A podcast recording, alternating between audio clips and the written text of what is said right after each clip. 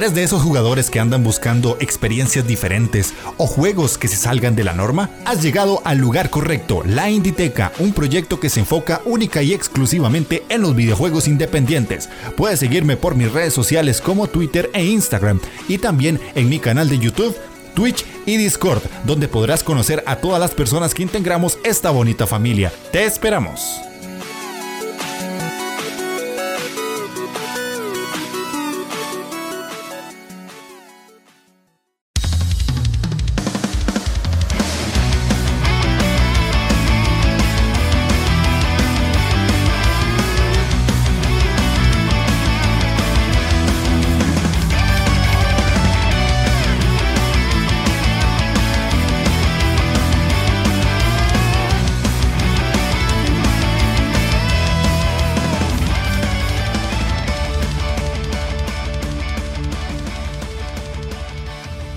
Para todos, Sharon Saus.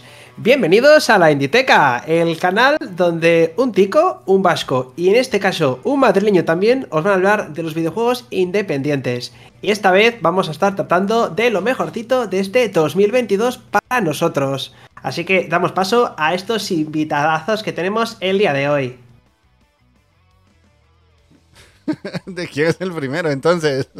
Decínoslo. Fíjense. ¿Eh? ¿Yo? Te estoy señalando, Jeff, te estás señalando. es que es, raro tener que presentarme en mi propio canal, la verdad. pero bueno. Ya, pero ahora el que presentará soy yo, así que te tienes que presentar. Bueno, bueno, gracias, eh, señor Gamelure, con, con su acento vasco. Y pues sí, vuelve los premios Gamelur, que los dábamos ahí como por relativamente en descanso, pero no, aquí están reactivados en la Inditeca. El programa hoy lo manejo yo desde mi PC, pero por dicha todo lo va a hacer Gamelur porque son los premios de él. Eh, lo único que está haciendo es invadiendo mi canal, pero con todo el gusto del mundo, compadre, le presto las instalaciones de la Inditeca para que hablemos de esto. Sí, me ha, proporcionado un presupuesto bastante bastante potente, la verdad. Eh, el suficiente como para tener un invitado de lujo. Hemos pagado a Pixel en Pizza. Eh, ¿Y el invitado de lujo? ¿Dónde está, por favor? y la pizza yo ni siquiera la tengo. claro, o sea, está llegando. Está ah, llegando. Va, de camino, desde Costa Rica hasta España. Justo, justo. Acaban de llamar, voy a por. No, eh, no. Ojalá, ¿sabes? Ojalá. Págame en pizza, es lo único que pido. Pues nada, este año sí que no hay premios de, de, la comunidad, premios de la gente, porque ya no hay comunidad Gamelur, porque ya no hago nada. Ya abandoné Instagram, abandoné Twitch de momento, entonces pero sí que tenemos los top de nosotros tres. Así que vamos a empezar por la primera categoría, y se trata nada más y nada menos que la que he llamado Tremenda Trama. Buenas tramas que nos han molado, nos han gustado, así que vamos a empezar. Eh, Inditeca, por ejemplo, y que estás distraído, el de la clase, tú, Jeff. Estoy, abriendo la listita, estoy abriendo la listita, tranquilo, tranquilo, tranquilo. No, no, no, no, eso es mentira, tío. Estaba ahí tranquilamente mirando otras cosillas. YouTube naranja mínimo. no, no, de hecho, me, costó un poquillo pensar el juego de tremenda trama porque me pasa mucho que cuando juego indies, la mayoría de juegos no son con una trama profunda, pero entonces me puse a pensar y el que se me vino a la cabeza fue Stray, que siento que es un juego que, a pesar de que va de un gato, todo lo que pasa dentro del juego, los mensajes que tienen los personajes, el mismo escenario es muy completo y te dice muchos mensajes que el gato obviamente no te va a decir porque gato. Y la verdad es que sí le hace como honor a tremenda trama, porque si te vas profundizando en todo lo que pasa y lo que los robots te van contando, creo que sí es una historia bastante interesante. De bien, la verdad. Excel, aparte de estar de acuerdo con el tema del gato, ¿qué top 3, no top 1 que ha hecho Jeff, has hecho tú? Pero ya ha terminado su top. Eso parece. Es que no, no, todos los demás juegos que jugué no tienen mucha trama. Te podría meter Cult of the Lamb, pero es que la trama es muy básica. No me pareció así como la gran cosa. Y todo lo demás que jugué de eso son juegos más arcade que no tienen una historia como tal. Ah, pues, a ver, yo estoy de acuerdo con, con O sea, he hecho un top 2, ¿vale? Que con Stray, eh, porque también me, me, parece muy, muy guay el hecho de que todos los trailers te vendían como que era la vida de un gato, Pero en realidad, eh, aviso spoiler, es la vida de un robot, ¿sabes? Es el robot el que te guía, es el robot el que te va acompañando y para mí el protagonista es el robot. Entonces, como ese pequeño giro de decir, vale, no es un gato, sino es un robot el que te acompaña, yo me quedo con eso. Y después, pues con el número uno, que tampoco ha habido mucho más, eh, me quedo con, con, la narrativa y con la trama del God of War Ragnarok. Porque de principio a fin era como, no sé qué coño va a pasar. Todo estaba súper medido, todo pasaba cuando tenía que pasar. Entonces, una trama de 20. Fíjate, yo el God of War no lo he metido en este top, pero yo lo habría metido en un, no sé, en un top 7, top 5, muy posiblemente. Y bueno, Jeff ha hecho un top 1, Pixel ha hecho un top 2, y yo pues he hecho los deberes y he hecho el top 3, obviamente. Mentira. En el tercero he puesto al Card Shark. Y Oh. no solamente por. No solamente por el- la propia historia del juego, que es bastante sencillita, es. Te enseña a hacer trampas, básicamente. Pero lo que más me mola es el cómo está basada en ciertas partes reales. Aparecen personajes como Voltaire. Y aparece un personaje que es el que nos guía, ¿vale? Que es el conde de Saint Germain. Que es un personaje histórico real. Que, que también era un pavo que tenía muchísima pasta, pero nadie sabía de dónde sacó ese dinero, nadie sabía absolutamente nada. Y mola mucho esa historia y ese personaje. Y por eso le, le metí ahí porque tema historia, ¿no? Creo que fue su lo que le convirtió en, en lo que quería meterle. En el segundo he metido a Elden Ring. Porque, bueno, pues. From Software. Es decir, hace falta. Hace falta dar una explicación más de por qué eh, un juego de From Software tiene tremenda trama. Eh, es que la verdad, no es solamente el lore intenso que tiene en todos los objetos y todas las cosas que van pasando. También eventos del pasado, lo de la. Hay una que me, que me mola mucho, que es la llama La Noche de los Cuchillos Negros, que es referencia también a evento histórico, Noche de los Cuchillos Largos. También. Historia. Eso siempre mola. Estoy descojonando, luego leo el chat. Y luego también molan personajes como, joder, Malenia, que es el Artorias de este juego, Blade el, el lobo, o no sé, o Radan, que molan bastante. Hola L, bienvenida. Eh... Ah, sí, viene. Es que no leo porque lo tiene ahí a 240p este hombre. tengo que andar cambiando. stream, hombre. Es que no tengo. A ver, tengo solo dos pantallas. O o os veo a los dos o, o leo la chuleta. Yo también tengo dos, eh. Yo aquí tengo una chuletita y aquí abajo Discord y aquí abajo lo otro. O sea, excusas. Eh, Ahora necesita tres, tres Ahora, pantallas. ahora uy, problemas de, Sí, sí. de primer mundo. Claro. O sea, ah, tengo dos pantallas. Wow. Ahora el lunes Dios nos pone, wow, tío, el monitor que me compré para tener tres. Para el año No, que viene voy a ir total. Cabrón. Luego voy a estar una cuarta, Cabrón. ¿sabes? En plan, otra aquí arriba. Y, y el número, y, y el número, el número uno ha sido el Not for Broadcast. Ha sido una puta barbaridad. Es que el, el Not for Broadcast, mm, spoiler, hablaré más largo y tendido de él. Eh, no solamente es la evolución de los personajes principales, sino también los presentadores y los invitados que van, la vida de nuestra familia y cómo va evolucionando. Y hay ciertas decisiones que tú tomas que influyen, bueno, todas las decisiones que tomas influyen. Y hay momentos en los que te pones en la, te tienes que poner la piel del personaje y tienes que tomar mm, ciertas decisiones muy duras. Y dices, ¿me dejo llevar por la rabia o intento mantenerme mi trabajo, por decir de alguna forma? Hostia, si se vuelven muy duras, ¿eh? Y, y me ha molado, me ha molado también como es también un reflejo de que obviamente eh, las noticias eh, informan de lo que quieren, ¿no? Y pueden tomar el control de todo lo que. de toda esa información. Pueden transformarla para. bueno, pues para jodernos, básicamente. Ok, Muy bien. Ahora entiendo dónde has sacado esas siete páginas, la verdad. Sí, sí, sí, sí. O sea, de todo lo que dijiste, solo jugué Elden Ring y ni lo terminé. Para eso tengo que explicarlo bien. Es que hay que explicar las cosas. A ver, buen punto que finge tener un setup decente, ganador Gambel. No, no, yo jamás he fingido que tengo un setup decente, la verdad. Tú- creo que ¿cuántas, ¿cuántas fotos he sacado yo de mi setup? Creo que una. Detrás de y- otra. y- Bueno, Sí. una, ¿eh? y cuántas veces, es que no son fotos, pero la gente no sabe. Antes volvía a la cámara y enseñaba todo. Y, oh, aquí tengo las figuras de no sé qué. Ah, es que no se pueden ver por la cámara. Estamos muy estrechicos. Vaya. Todo eso de Presumelur. Eso sí, eso sí. Eso siempre. Qué pena, qué siempre. pena, eh. Qué pena, tío. ¿Ves? Da más del primer mundo no poder enseñar tu setup, tío. Joder. Ya. Pero, Joder, macho. a ver, pero mi setup no es tan hermoso. ¿Sabes lo que sí que es hermoso? La siguiente categoría. Joder, qué juego más hermoso 2022. Pixel, por favor. Hostia, me toca ya. Me toca ya. A la pizarra. Así de primeras. Venga, vale. A la voy. pizarra. Hola, profe. Pues bueno, pues yo he echado. eh, sí que he puesto tres juegos, ¿vale? Y bueno, pues son un poco repetidos, ¿vale? Eh, el primero, bueno, el tercero, empezando por abajo, pues es el God of War Ragnarok. Porque tiene muchos mundos y son muy bonitos. Y gráficamente está muy bien, ¿vale? Porque está muy bonito. El segundo que me gustó mucho es el mundo de Stray. Porque es un eh, mundo cyberpunk. Espera, Pixel, por favor, perdóname. Tú, el del móvil. Atiende, ¿eh? Es que ahora todos están en el, en el móvil, profe. Lo siento, ya no se usan cuadernos como antes. Cuidado, eh. Profe, no me ha hecho caso, eh. Puedes No seguir, puedes seguir. Continúa, Vale, vale. continúa.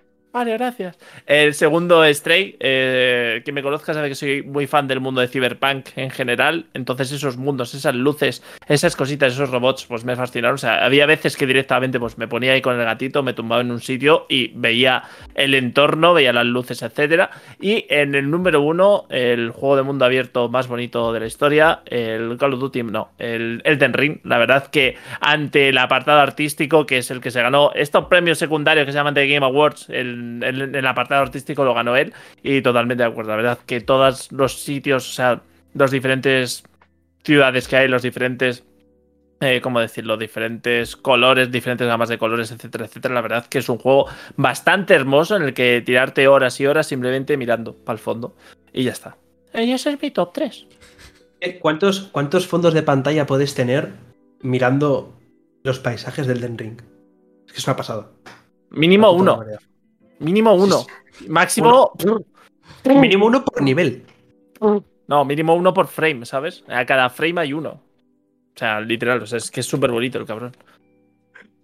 Bueno, pues eh, en mi top 3 voy a empezar con Tunic. ¿Hay que decir algo más? Sí, que eres un furro de mierda.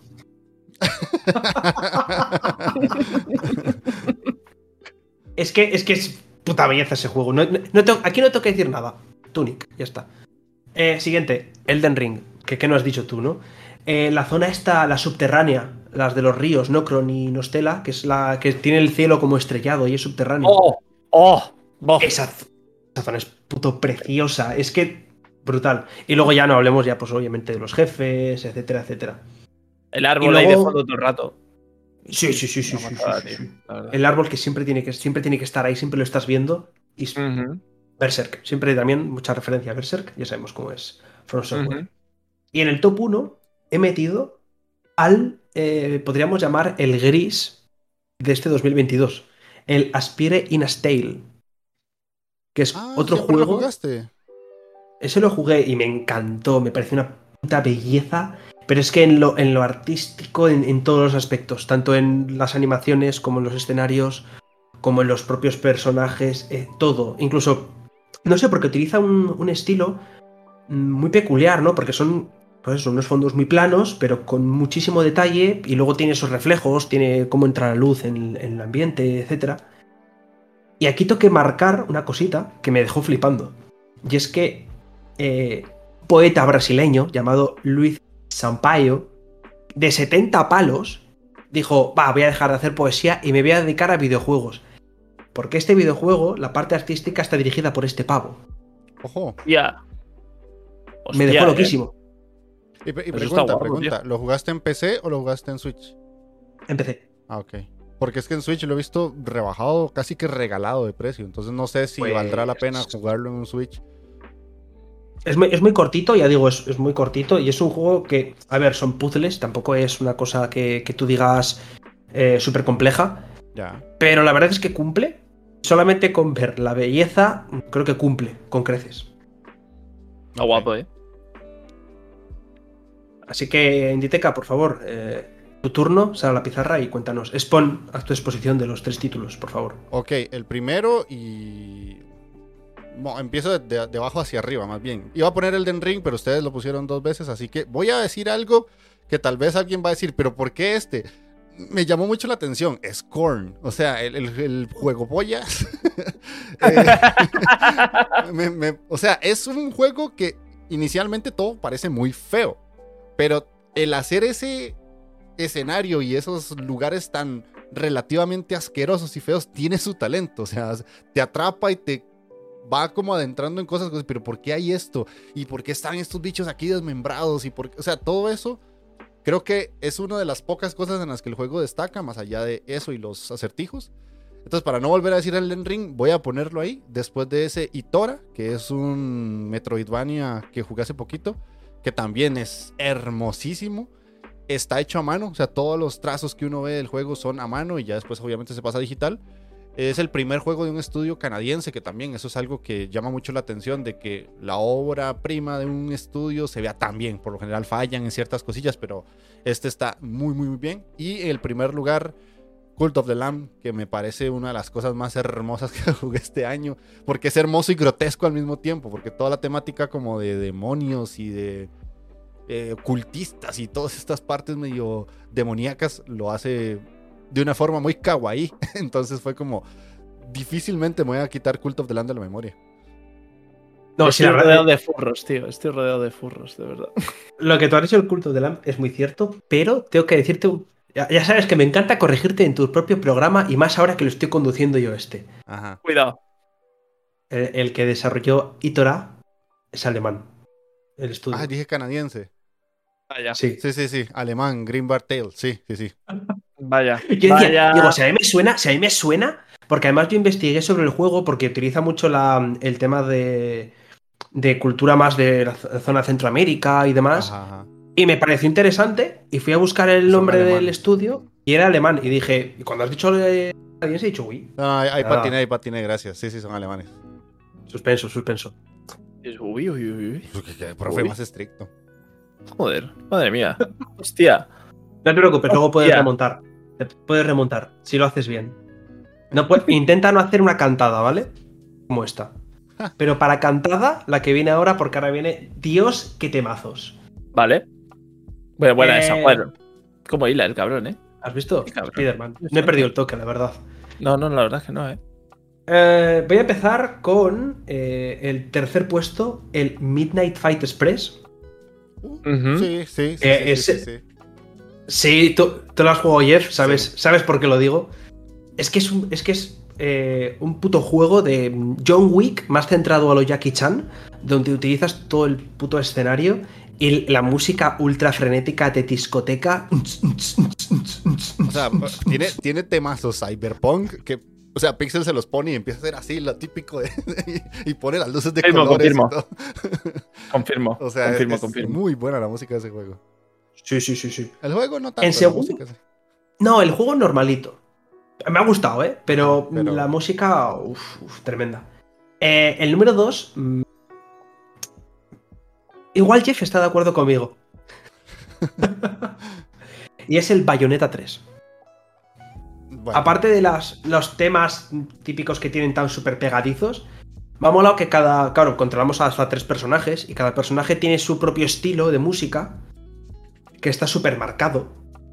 Pero el momento que. Lo que me ha hecho decidirme a mí por este juego es que hay un punto, porque vamos a decir que por nivel, por mundo, vamos a decirlo de esta forma, hay como un minijuego final, ¿vale? Contra el Ultra Boss, que sacas ahí el modo Ultra Instinto, y cada una, cada fase, cada mundo tiene su minijuego. Y hay un minijuego en París, ¿vale? Más concretamente, que es como una especie de juego rítmico. Muy sencillo, pero el momento es súper épico. Y y vamos con la musicarda, el rollo ópera. Súper top. Aparte que lo he dicho, que mm, la música bayoneta siempre, siempre concuerda muy bien y lo hace bastante guay. Y bueno, creo que esta, este está en el top de todos, creo, ¿vale? Creo. Metal Hellsinger. Sí. Sí, era Co- muy- confirmamos, ¿no? Sí, vale, sí. vale, vale. Confirmamos, confirmamos. Es que esto es lo que pasa cuando metes eh, a, no sé, a Elizabeth Glass, Matt Heffy, Sertan Hace falta, no sé, tengo que explicar algo más. Es que son putos temardos. Sí. Y lo Sí. que más mola es que, para el que no lo sepa, cuando tú aumentas el multiplicador, van añadiendo instrumentos. Entonces, es tu motivación extra, decir, no, no es hacerlo bien, es quiero escuchar el puto temazo entero con voces. Y este mazo puto temazo. 10 de 10, la verdad. O sea, 10 de 10. Ok, voy. Entonces, yo no había puesto tres, había puesto solo dos, pero le voy a agregar el que dijiste vos, el, el Midnight Fight Express, porque se me había olvidado por lo general cuando los juegos no me gustan tanto. Este estuvo ok, entonces fue como que, ah, ahí lo dejé. Pero sí, la música es muy buena. En el puesto 2, eh, Infernax, que es un juego que tal vez nadie jugó de aquí porque salió, bueno, parece que Camelot sí, pero salió a inicios de año en Game Pass, todavía está y tiene música chiptune muy, muy bien elaborada. De hecho, es muy parecida a la de Shovel Knight, no es el mismo autor, pero se parece, en la música es muy parecida, y le da como ese toquecito de, guerra vampiresca Metroidvania, entonces está muy muy bien hecha.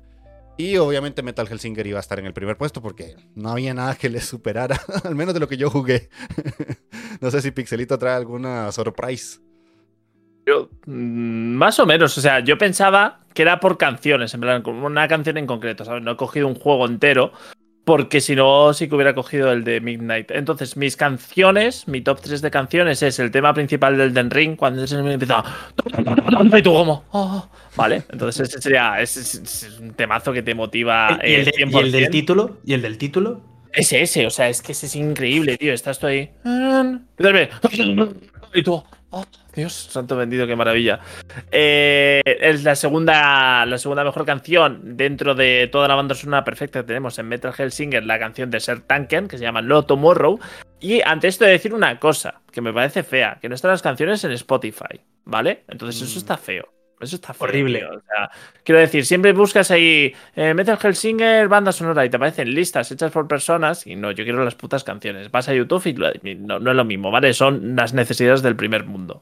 Y eh, como número uno, una canción, bueno, una canción que forma parte de la banda sonora del Ragnarok que se llama Blood Upon the Snow de Hozier, que fue la que tocaron también en The Game Awards, que esa canción me pone los pelos del pito de punta, literal.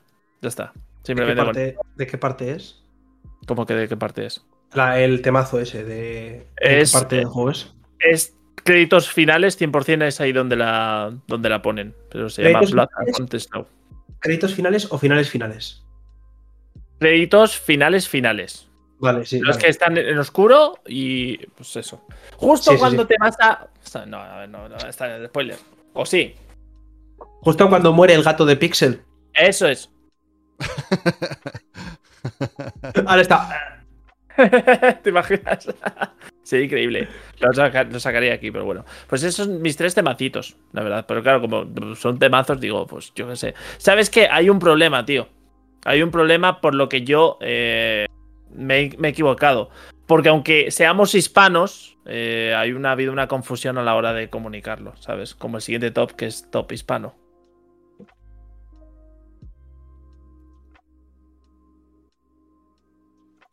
Mini punto para Pixel. La verdad es que Pixel de momento ha subido, ha subido la nota.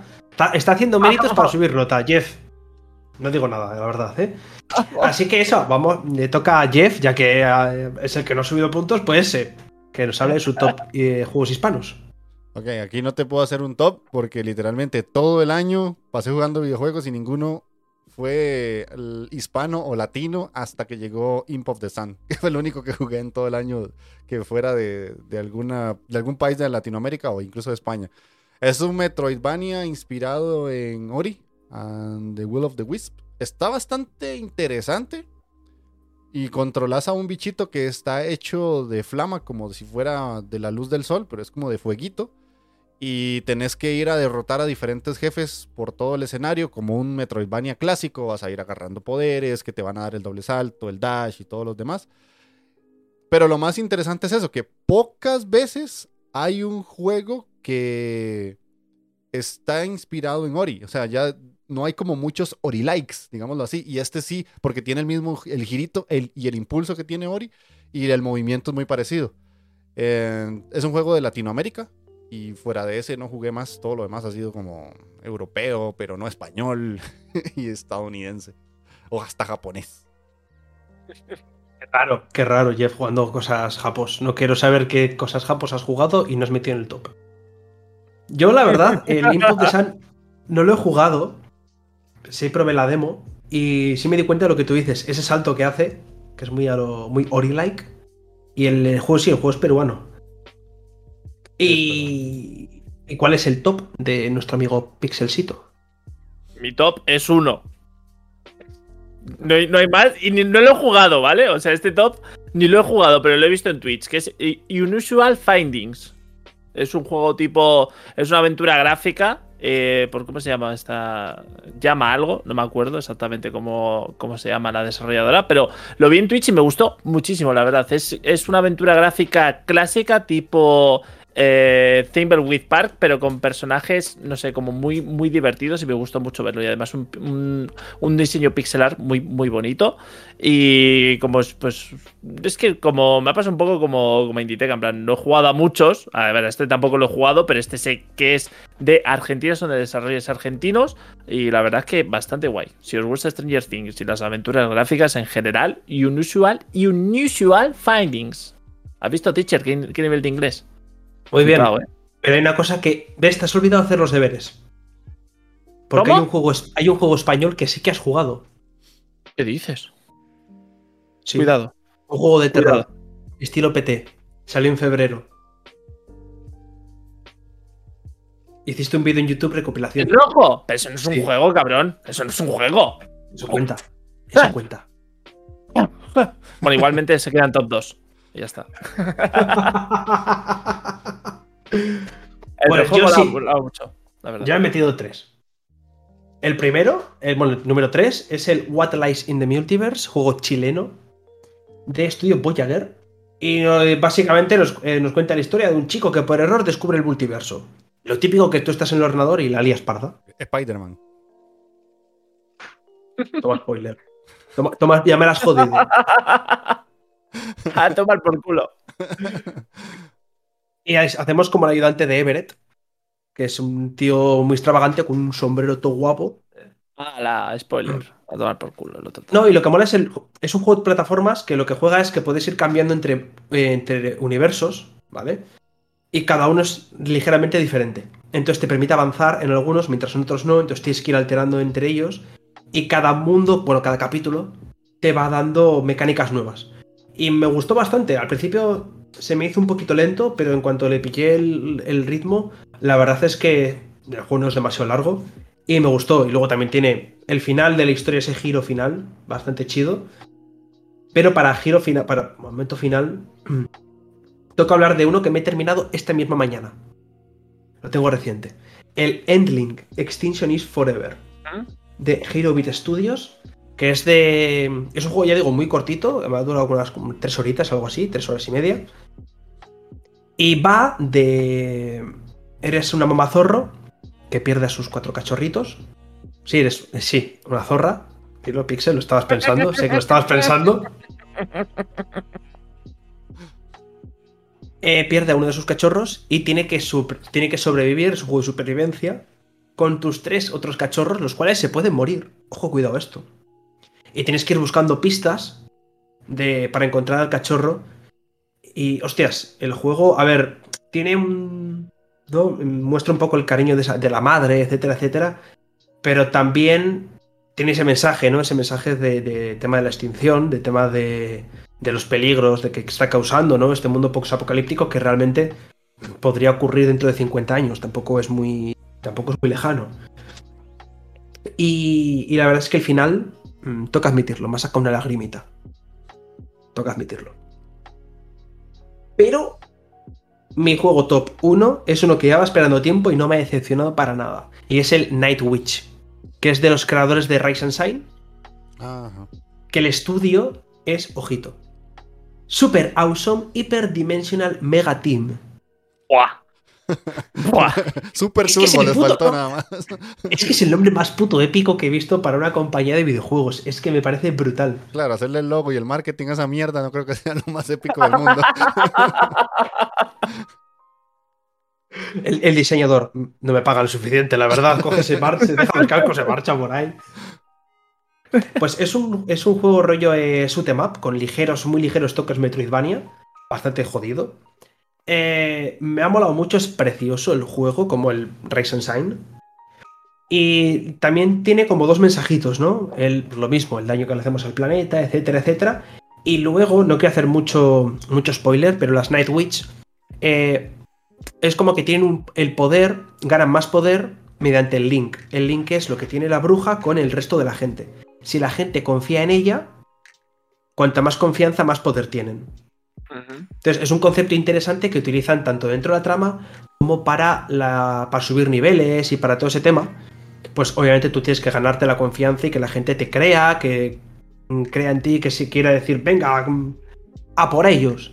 Entonces, pues ganas más powerful y todo eso. Y la verdad, me mola mucho el cómo juega con ese tema de, del link, del concepto este. Y cositas de la trama que no puedo mencionar, obviamente.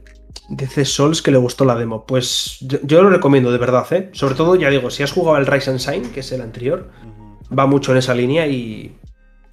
bien Sí, a ese sí le tengo ganas porque el Rise and Shine me gustó muchísimo, pero mucho, mucho. Bueno, este además, recuerdo que en la. En la Valencia Indie Summit, de probé varias, varias demos, estaba jugando este juego. Claro, yo llegué, me puse en Go a jugar al juego y tal, y me estaban hablando de la, una, una chica del equipo. Y digo, jo, la verdad es que me gusta mucho porque además se parece muchísimo a otro juego que jugué hace mucho también español, el Rise and Shine. Me mira la chica y me dice, somos el mismo equipo. Y yo, Pequeña. No hiciste tus deberes ahí, ¿eh? Sí, sí, sí. No, no, no, yo, yo no sabía nada, no había visto ni el, ni el nombre del, de cuál era el que lo estaba desarrollando en ese momento y ni me di cuenta. Vale, más fue que como, había ah, dejado de hacer stream porque ya lo veía pidiendo una entrevista después. Claro, ah, seguro. el que no se acordó de, de nosotros. Fue una, fue una sorpresa, la verdad. Pero para sorpresas, las que nos tenemos apuntadas ahora mismo, que le van a tocar a Pixel, que sabía que le iba a decir. Que lo sabía, tío, es que lo sabía. Vale. Eh, mi concepto. Hay un juego que me ha sorprendido para muy bien por lo que es y los otros dos, porque no esperaba una mierda de ellos y la verdad es que me han sorprendido, pero no para decir ¡Oh! sino para decir, oye, pues la verdad es que está bien. El top 3 de sorpresas es el Card Shark. Eh, lo que vi me sorprendió bastante porque, eh, aunque se haya comentado un poco antes por encima, la verdad que la trama del juego es muy sencilla, o sea, es ser un, ser un endling line, ¿sabes? Es decir, es ser un zorro eh, respecto a las cartas, pero en sí lo del modo de, o sea, el, el gameplay, los gráficos y todo me sorprendió bastante, o sea, fue una sorpresita bastante. Y ahora entramos en el top 2, bueno, top 3, 2 de juegos que no esperaba nada y al final, pues oye, pues tienen su aquel y que digo, coño, pues están bien. El top 2 sería el Pokémon Violeta o el Pokémon o el otro, a pesar de ser un desastre de, mm, de función, o sea, es un, no tira eso ni, ni con una Play 7. Eh, la verdad es que cuando lo he estado jugando he vuelto a sentirme un niño rata. La verdad, o sea, he vuelto a sentirme como un niño rata y decir, joder, así, yo he dejado de jugar a Pokémon porque no me estaba gustando nada y este es como que ha vuelto a sorprenderme, o sea, es como una sorpresa. Y hablando de niño rata, el otro juego que consiguió también conectar con mi parte de niño rata fue el Modern Warfare 2. Lo siento, vale, soy un puto vendido de mierda, lo sé. Pero me ha sorprendido para bien, porque tampoco esperaba nada y dije, oye, eh, no está, no está tan mal, la verdad. O sea, esas son mis sorpresas. En plan, dos que no me esperaba nada y otro que me sorprendió para muy bien. Pixel en su línea. Sí. Triple A, triple A, te- eh, triple A frame. Triple A. Vale, despedimos a Samurai Dro, que, que ya se tiene que ir. Gracias por pasarte, Samurai Dro. Gracias, Samurai Dro. Pues yo mi top 3. mm, Este juego no esperaba nada de él y tampoco lo iba a jugar y es el Signalis. Ah, lo tengo cual- medio empezado. Mm, La verdad me sorprendió muchísimo. Es una aventura muy clásica, un survival horror muy estilo Resident Evil y juegos así. Lo malo es, la parte mala es la historia. No he entendido una mierda. De verdad. Eh, No es, no es que digas, por ejemplo, Elden Ring, que has jugado y, y dices, vale, no he entendido mucho, pero porque no he leído cosas. No, no, es que en este me leí todo lo que había y más y no entendí una puta mierda. Entendí cuatro cosas y ya. Aparte que, para los que lo habéis jugado, eh, o los vais a jugar, cuando os terminéis el juego, dadle la nueva partida. Porque tardé varios días sin darme cuenta y, y, bueno, pues, me jodió bastante. Pero bueno, me mola mucho el tema del pixel art que tiene. Sí. Y pues, es muy pixelar, pero con las animaciones súper fluidas, mola muchísimo. Está bastante guay. Puzzles, ah, interesantillos. No es, no es un juego demasiado complicado, la verdad. Pero, jo, sí que se nota el estilo volver a, lo clásico y eso me ha gustado. Luego voy a ir con otro eh, Souls-like y es el Watcher Chronicles, que me lo jugué en, en, directo allá cuando esa época que yo hacía directos. Y es una joyita. Es un Souls-like 2D, pero que visualmente parece un puto juego de Flash, de esos antiguos de Flash que se veían medio feotes. Pues tiene ese estilo. Pero es súper colorido y tú dices, ¿te confías? Y dices, ah, mira, qué cuco es. No, no es cuco. El juego es muy duro, muy puta. es de lo más jodido que he jugado este año. Y eh, la verdad es que me ha terminado molando. Y si dominas obviamente el tema del esquivar y sobre todo el parry, eh, mejor. Si no, no, no, no continúes jugando, de verdad. Luego también tiene secciones de plataformas, que la verdad me ha molado bastante. Y en general es un juego bastante completo, que cumple con lo que, con lo que quiere hacer. No es un juego extremadamente largo. Y la verdad, muy recomendado. Y bueno, eh, como descubrimiento final y gran sorpresa. Mm, sorpresa, not for broadcast. Otra vez. Eh, es que de verdad, este puto juego me ha, molado muchísimo. Porque lo que, es lo que estaba comentando al principio, el mundo distópico que, que, controlamos, porque nosotros, al final, no lo he dicho, pero somos el que lleva eh, la parte de realización de un programa de, noticias en la televisión. Entonces, claro, tenemos que ponernos anuncios, tenemos que elegir las cámaras que se van enfocando a cada uno, no tenemos que aburrir a la audiencia, pero también tenemos que pues, evitar que se vean, por ejemplo, yo que sé, hay momentos en los que eh, igual el tío se pone a vomitar el invitado y tienes que quitarle la cámara y ponérselo a otra parte para que no se vea o no se escuche esas cosas. Tienes que mutear ciertos momentos para evitar los tacos. Tienes que hacer si quieres ciertas censuras, tienes mucho para elegir, la evolución de personajes que he dicho. Un juego muy completo con una historia bastante potentilla y que yo recomiendo encarecidamente porque ha sido mi gran sorpresa de este año. Ok, ese lo tengo por ahí, me dieron la clave, pero nunca lo jugué. Porque vos dijiste que eran un montón de gigas. Pesaba, o sea, pesa mucho ese juego. Sí, pues claro, porque al final hay otra cosa que no he dicho y es que lo que tú ves no, o lo que tú controlas no es, pero lo que sí que sale en la pantalla es vídeo real. Son con actores reales. Y todos los programas están grabados con, eh, con actores reales. Entonces también mola el punto ese de que tú puedes tomar varias decisiones y entiendo que, claro, entiendo que grabar 100.000 posibilidades diferentes, no solamente los finales, que creo que tienen 8 finales distintos. Es como que hay tres base, pero luego están las variantes, vamos a decir de alguna forma pero tienen ocho finales que han tenido que grabar y 100.000 escenarios diferentes que han tenido que ir haciendo. Ok, me quedan a mí los tres. Eh, vamos a ver, porque el primero. Bueno, empezando de abajo para atrás es. Eh, vamos a ver, porque estoy dudando. Bueno, voy a ponerlo porque creo que ninguno de nosotros lo va a mencionar.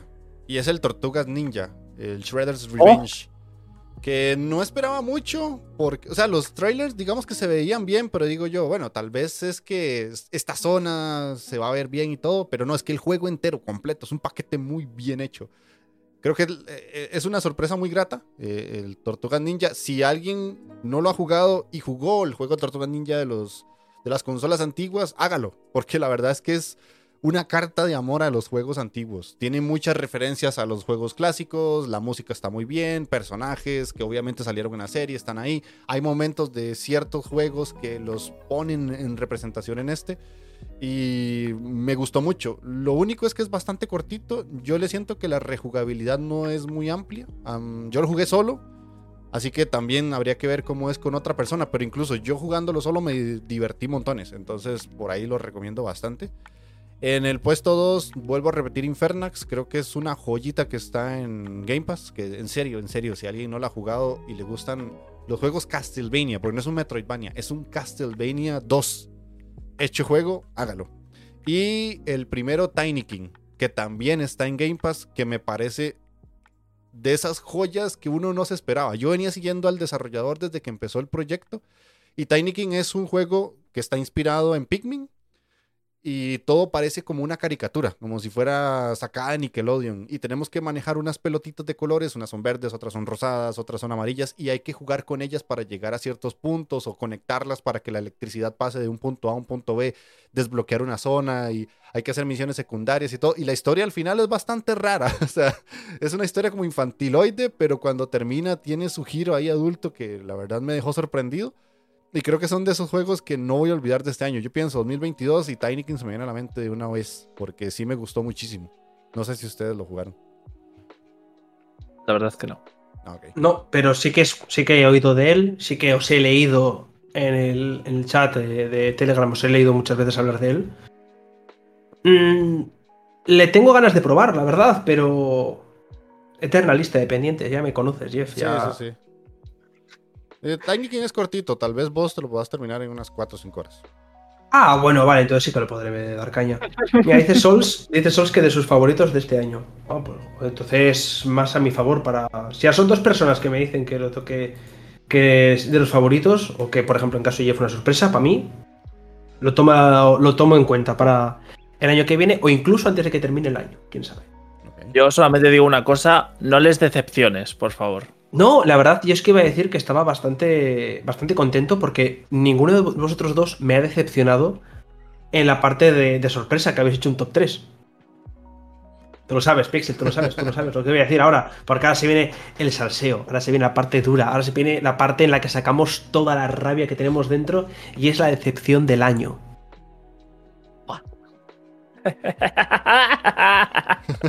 se viene. Se viene. Se me ha olvidado quién le tocaba ahora, así que Pixel, por ejemplo, por reírte empiezas tú. Vale, este era un top 3, ¿no? Eh, sí, sí, a ver. es que, es que. Yo sé que tienes más, puedes, te dejo poner más. Yo podría haber puesto 5 o 6, pero venga, te dejo.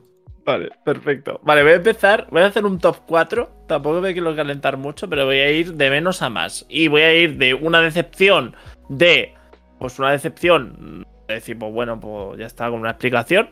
A una decepción máxima. En el cuarto puesto voy a poner el Skywalker Saga. Pero no decepción como juego, sino decepción en el sentido de eh, yo me lo compré y lo vendí, pero ahora que está en, Game Pass digo, oye, pues no está tan mal. Por eso es un- una semi-decepción, es como... Ah, bueno, está en Game Pass, vale, perfecto.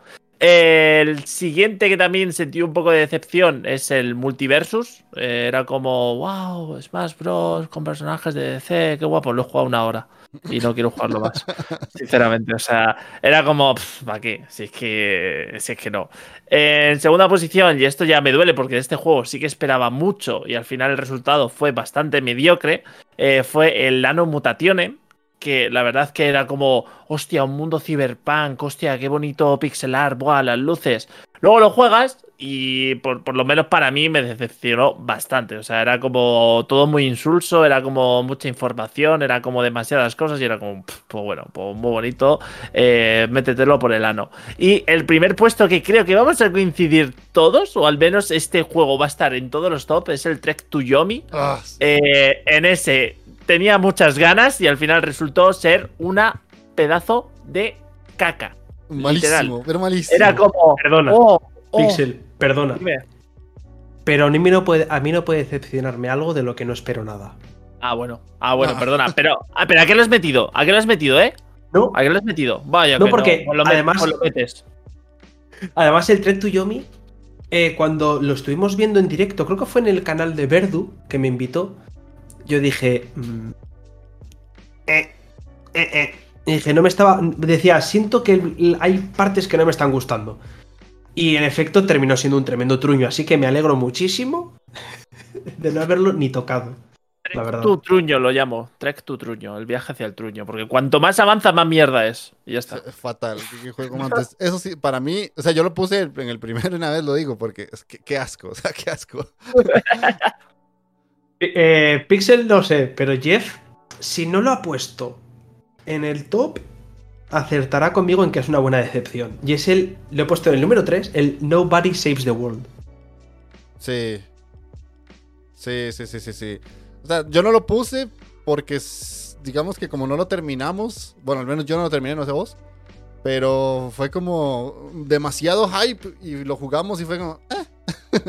no, no ofreció Y es nada. que fue, Y encima lo, lo estuvimos. A ver, el juego mola más en cooperativo. Sí. Y lo estuvimos jugando Jeff y yo. Las cinco primeras horas las jugamos de- del tirón, que me acuerdo que estuvimos un rato muy largo jugando. Pero al principio mola, sí. Pero luego de repente. que hay- las transformaciones que tiene son, son muy curiosas, están muy guays y todo, te echas unas risas. Pero hay un punto en el que para mí al menos se me hizo muy repetitivo y muy largo. Pero muy largo. El juego si llega a durar, no sé, 5 horas o 6, habría sido chapó. Pero en este uf, se me hizo eterno, de Sí, verdad. sí, ¿eh? sí, te, te doy la razón. Luego aquí tengo que poner en el puesto número 2 a un Tycoon, al de The Tenants. Sí. Uy, vale más que no lo compré.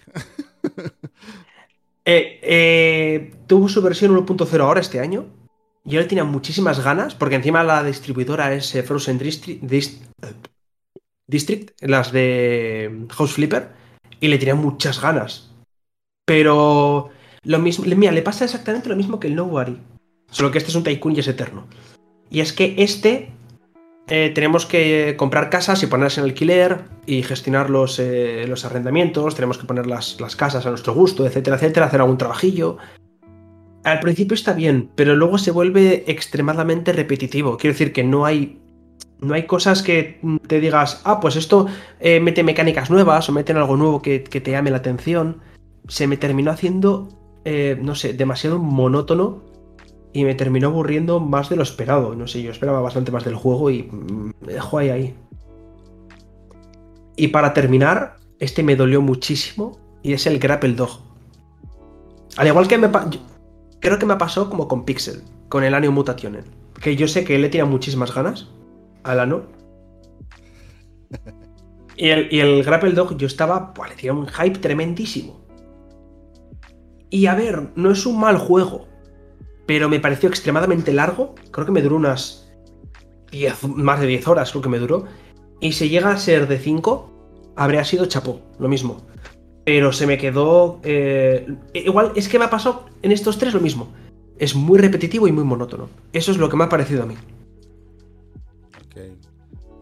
Está bien. Oye, en vez de, en vez de premios de decepción, deberíamos llamarlo eh, monótono del año. Sí, la verdad que sí. Bueno, no, el tracto yo es decepción. Vamos a. Bueno, déjame saludar a, al Guajolote Macías, que ese tremendo, tremendo nombre. Es que ustedes no lo van a entender porque el Guajolote Macías viene de, de Pokémon Latam y es una de las mejores frases de James. Así que, Me lo explico, me lo explico, me lo explico. No lo entiendo, pero me lo explico. o sea, El tremendo Guajolote. nick, tremendo nick, así, pero ¡mua! 10 de 10. Eh, pero hola, bienvenido, o bienvenida. Y Dick, te dejo los tres míos. El tercero es uno que cuando yo lo vi y en una de las conferencias de este año dije, ojo, ojo, cuidado con Please Touch the Artwork. Y fue una puta mierda, juego más malo. O sea, es de resolver los mismos acertijos una y otra vez, solo que es el mismo acertijo que se va haciendo cada vez más grande. Y es como, ajá, no, lo único que te- ves es un montón de rayas arriba, abajo, izquierda, derecha, y tenés como que ir pasando una, como el juego de la culebrita, que vas y tocas un punto y el, el coso se hace más largo y así. Pero primero es como un camino de cuatro puntos, después es un camino de 10, después un camino de 15, un camino de 30, así hasta llegar al final. Y ya, eso es todo, yo puta juego mierdoso. Ah, eh, Jeff, Jeff, ¿sabes qué? ¿Sabes que ese es uno de los tres tipos de puzzles que hay, no? Como uno de los tres tipos. Es que hay tres historias. Ah, sí, sí, sí, por eso, pero digamos que la- Ah, esa, vale. esa- esa historia, que es la más... la- No, yo saqué los créditos del juego, tampoco soy tan imbécil. Vale, vale, vale. Digo, digo yo estaba diciendo, ya verás, digo, se ha pasado la parte que encima es la más liosa, la más que es No, es aburrido. Pero a mí me gustó la parte de los colores, la del puzzle. Eh, está ok. Es que siento como que la- los- las primeras partes son como cortitas e interesantes y la última es como súper aburrida y extensa y es como terminas el mismo y otra vez es como que te lo ponen nada más más complejo, pero es exactamente el mismo. o sea. Y ya cuando salieron Sí, no, los, sí, sí. los créditos fue como ah, cochinada y lo desinstalé del Switch y ya, la verga. Eh, el segundo, eh, Somerville, que yo lo esperaba con muchas ganas, salió en Game Pass, yo decía, uy, un limbo like, pero parece como interesante, lo empecé en stream de hecho, y la historia empieza como súper loca porque atacan como unos especies de alienígenas y les tiran unos como unos pedazos de metal a la casa del protagonista y tiene que salir huyendo con el perro y la familia y un juegue. Historias ya, pero tremenda. Y se desinfla muchísimo. Y al final empiezan a pasar cosas súper raras y te das cuenta que hay como cinco finales diferentes, solo que tenés que tomar decisiones distintas. Y el juego se hace aburridísimo, pero tremendamente malo porque el personaje literalmente lo que hace es eh, usar como un poder que tiene en la mano para quitar como una especie de cochambre, una cosa extraña y controlar electricidad y ya. Eso es todo lo que hace. Y, los acertijos son lo mismo una y otra y otra y otra vez. Hasta llegar al final y pues eso tiene como ahí un coso raro con poderes y como con la unión de todo el pueblo. Y, es una fumada loca que no tiene sentido. Y el primero, yo puse Trek to Yomi también porque, o sea, es que ya Pixelito lo dijo, o sea, Trek to Yomi es algo que uno vio en el tráiler y es como, ¡buah! No sé qué y Gamelur me lo dijo, este juego se ve malo, este juego se ve... Y lo confirmé ya cuando lo pasé. O sea, pero es que yo tenía cólera de jugarlo. Yo lo jugaba de puta mierda juego. Lo quiero terminar, pero es bien malo. Porque, o sea, lo terminé para hacerle un video quejándome. O sea, nunca hago una quejateca. y lo hice. La llorateca. La llora... No, no, no, la quejateca, no jodas. No, no, quejateca total. Pero no os preocupéis, a ver. Ya sé que estamos de mala leche con tanta decepción, pero es momento de relajarnos, ¿vale? Ah, sí, sí, sí. sí. Es el momento, mira, ahora habéis tenido vosotros el momento de Moltres, el guajolote Macías. Acabo de ver el, acabo de ver el vídeo de YouTube ahora mismo, el de Moltres. Top. Eh, así que voy a utilizar una referencia española. Esta categoría se llama Relaxing Cup of Café con Leche 2022. Vamos. Grande Madrid. Grande Madrid, joder. los, españoles entienden perfectamente a qué me refiero. Sí, literal. ¿eh? Yo me estoy riendo como por, por, quedar bien, pero no entendí una verga. no, no, te preocupes. Tú buscas eso, eh, Jeff, y lo entenderás. De verdad, todo el mundo que lo busque, por favor. Es Carlita en Rama, es historia de España. No hace falta. Eh, juegos relajantes. En el número 3 he puesto Harmony's Odyssey un juego que le tenía muchísimas ganas cuando vi la demo. Lo jugué. Y joder, qué bonito y hermoso que es el puto juego. Es un juego de puzzles, rollo, pero puzzles de estos de, encajar piezas, básicamente, pero en tres dimensiones. Eh, te va metiendo incluso algunos minijuegos entre medias para, con rollo, pues encuentras diferencias o tienes que... Eh, ¿Cómo decir? Como que tienes que coger los personajes, sumarlos, sumarlos, ir avanzando, coger la bola y pegarte con otros para sumar puntos, etc. Eh, son cositas tontas, pero que le añaden un poquito más de variedad para que no sea tan monótono. Y la verdad, aparte que el juego es putamente precioso, es perfecto para pues echarte una partidita de hacerte un par de. Dices, ah, pues, ¿qué juego ahora? Te haces un par de puzzles tranquilamente y. y chachi pistachi. Eh, el siguiente juego es, obviamente, un Tycoon. ¿Vale? Y este es una puta locura. Este es una puta locura en cuanto lo descubrí. Y es el City Bus Manager. Es ah, un tycoon. Eh, Jeff, qué locura. Es un tycoon en el que eh, llevas tu propia empresa de autobuses y la puedes eh, personalizar, puedes montar las líneas, puedes eh, hacer que vayan por donde tú quieras, hacer mejorar las paradas, puedes, tienes que elegir bien las paradas para que vayan bien, tienes que cambiar los horarios, puedes cambiar el precio de billetes puedes personalizarlo absolutamente todo dentro de la parte de, la gestión de los viajes, de los autobuses y todo. Lo más guay es que tienes la parte simple, puedes modificar de forma simple, o luego le puedes dar a configuraciones avanzadas. Es decir, tú al principio le das a la configuración básica, puedes configurar que son 3, 4 cositas, y luego vas tú y cuando ya vayas mejorando, ya puedes ir probando y puedes ir toqueteando cosas más avanzadas. No es que lo típico que te plantan todo de golpe y dices, hostias. Y hostiazo en toda la cara y dices, a ver, a ver, a ver, a ver. Paso por paso, por favor. Que es el problema de muchos Tycoon. Pero lo más guapo de todo esto, guajolote, que veo que te está gustando el Tycoon, te está llamando la atención, es que tú puedes elegir, al menos tiene la mayoría de zonas de Europa y están trabajando en Latinoamérica. Tú escribes el código postal y Pixel te pone el mapa de tu ciudad. ¿En serio? Eh, pero con puntos de interés y todo. Hostia, eso, eso es renting, ¿eh? Eso es renting bastante, la verdad. ¿Sabes lo que es ponerme yo Baracaldo y tener toda la ciudad de Baracaldo y ver y empezar a ver puntitos, ¿no? Y te marcan, pues, eh, cafeterías, te marcan eh, eh, zonas de, por ejemplo, en los cines, te marcan zonas que son de visita, parques, etcétera, etcétera. y tú dices, hostia, ¿y esto? Y empiezas a mirar, y solamente mirando el mapa y viendo ese tipo de cosas, te- ya, te, ya te emocionas y dices, mira cómo mola tener esto y puedes gestionar en tu propia ciudad. Y eso es lo que más me ha gustado de ese juego. Eh, se llama City Bus Manager. Lo voy a pasar por el, por el chatardo. Qué guapo, ¿no? O sea, en verdad, no te había hecho caso hasta que has dicho lo de las palabras, la verdad. Eso es lo único que me ha interesado. Sinceramente, tío. Gamelura hablando y la, la cabeza de Pixel con el mono. Estaba, tío, de repente he dicho, Pixel y yo, ¿qué? ¿Eh? ¿Qué, qué ha pasado? Y voy a terminar con el Cardboard Kings. Que va de gestionar, obviamente, eh, una tienda de cartas coleccionables. Rollo las Magic, pues tú tienes una tienda de Magic. Es como si fuese la tienda de las Magic. Y que, pero lo que mola es que tú puedes ir, eh, claro, cada X tiempo van saliendo colecciones y puedes hacer, eh, puedes eh, organizar drafts, puedes hacer eh, tema de compraventa de cartas, es decir, eh, hay unas tendencias de las cartas y tú tienes que saber cuándo comprar de cierta colección que está a la baja para vender cuando estén lo más a la alta posible. O puedes decir, ay, espera, voy a mantenerme porque... O te dicen, las que son de lucha o las que son de belleza eh, van a subir el precio en dos días. Entonces tú las guardas o las compras para tenerlas. Eh, pero la parte Tycoon, vamos a decir que es un poco la, herramienta que utiliza el juego para, contarte la historia. Sí, esto me relaja. Pixel, sí, esto me relaja. Porque yo estoy poniéndome algo, en- viendo una serie, una peli o lo que sea, y yo estoy tranquilamente el Tycoon ahí, pim pam, mis carticas, pim, pim, pam, venga, pongo esto a la venta, pongo esto acá, compro esto, pim, pam, hago mis gestiones aquí, ¿eh? Todo empresariales y ya está. El, que le relaja trabajar. Claro, claro, o sea, quiero decir, pensar gestión, uf, qué relax.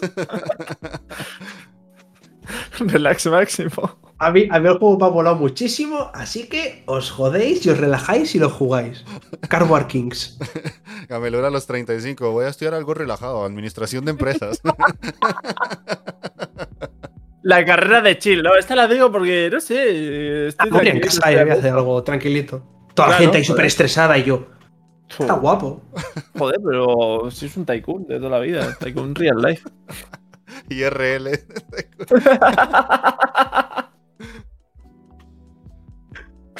Ey, Jeff, por favor, deleítanos con tus Relaxing Cup. Ok, yo tengo solo dos porque el resto no me rajaba una verga. El primero es Vampire Survivor, que si no lo han jugado, o sea, esto droga en vena, papá, o sea. E- es simplemente quedarse viendo la pantalla y mover el bichito izquierda, derecha, arriba, abajo, agarro esto, oh, tengo más poder, dame más. y sigamos estás, matando. me, estás, me estás diciendo que a mí. Oh, míralo al, al Harris aquí que se relaja eh, haciendo aquí gestión empresarial.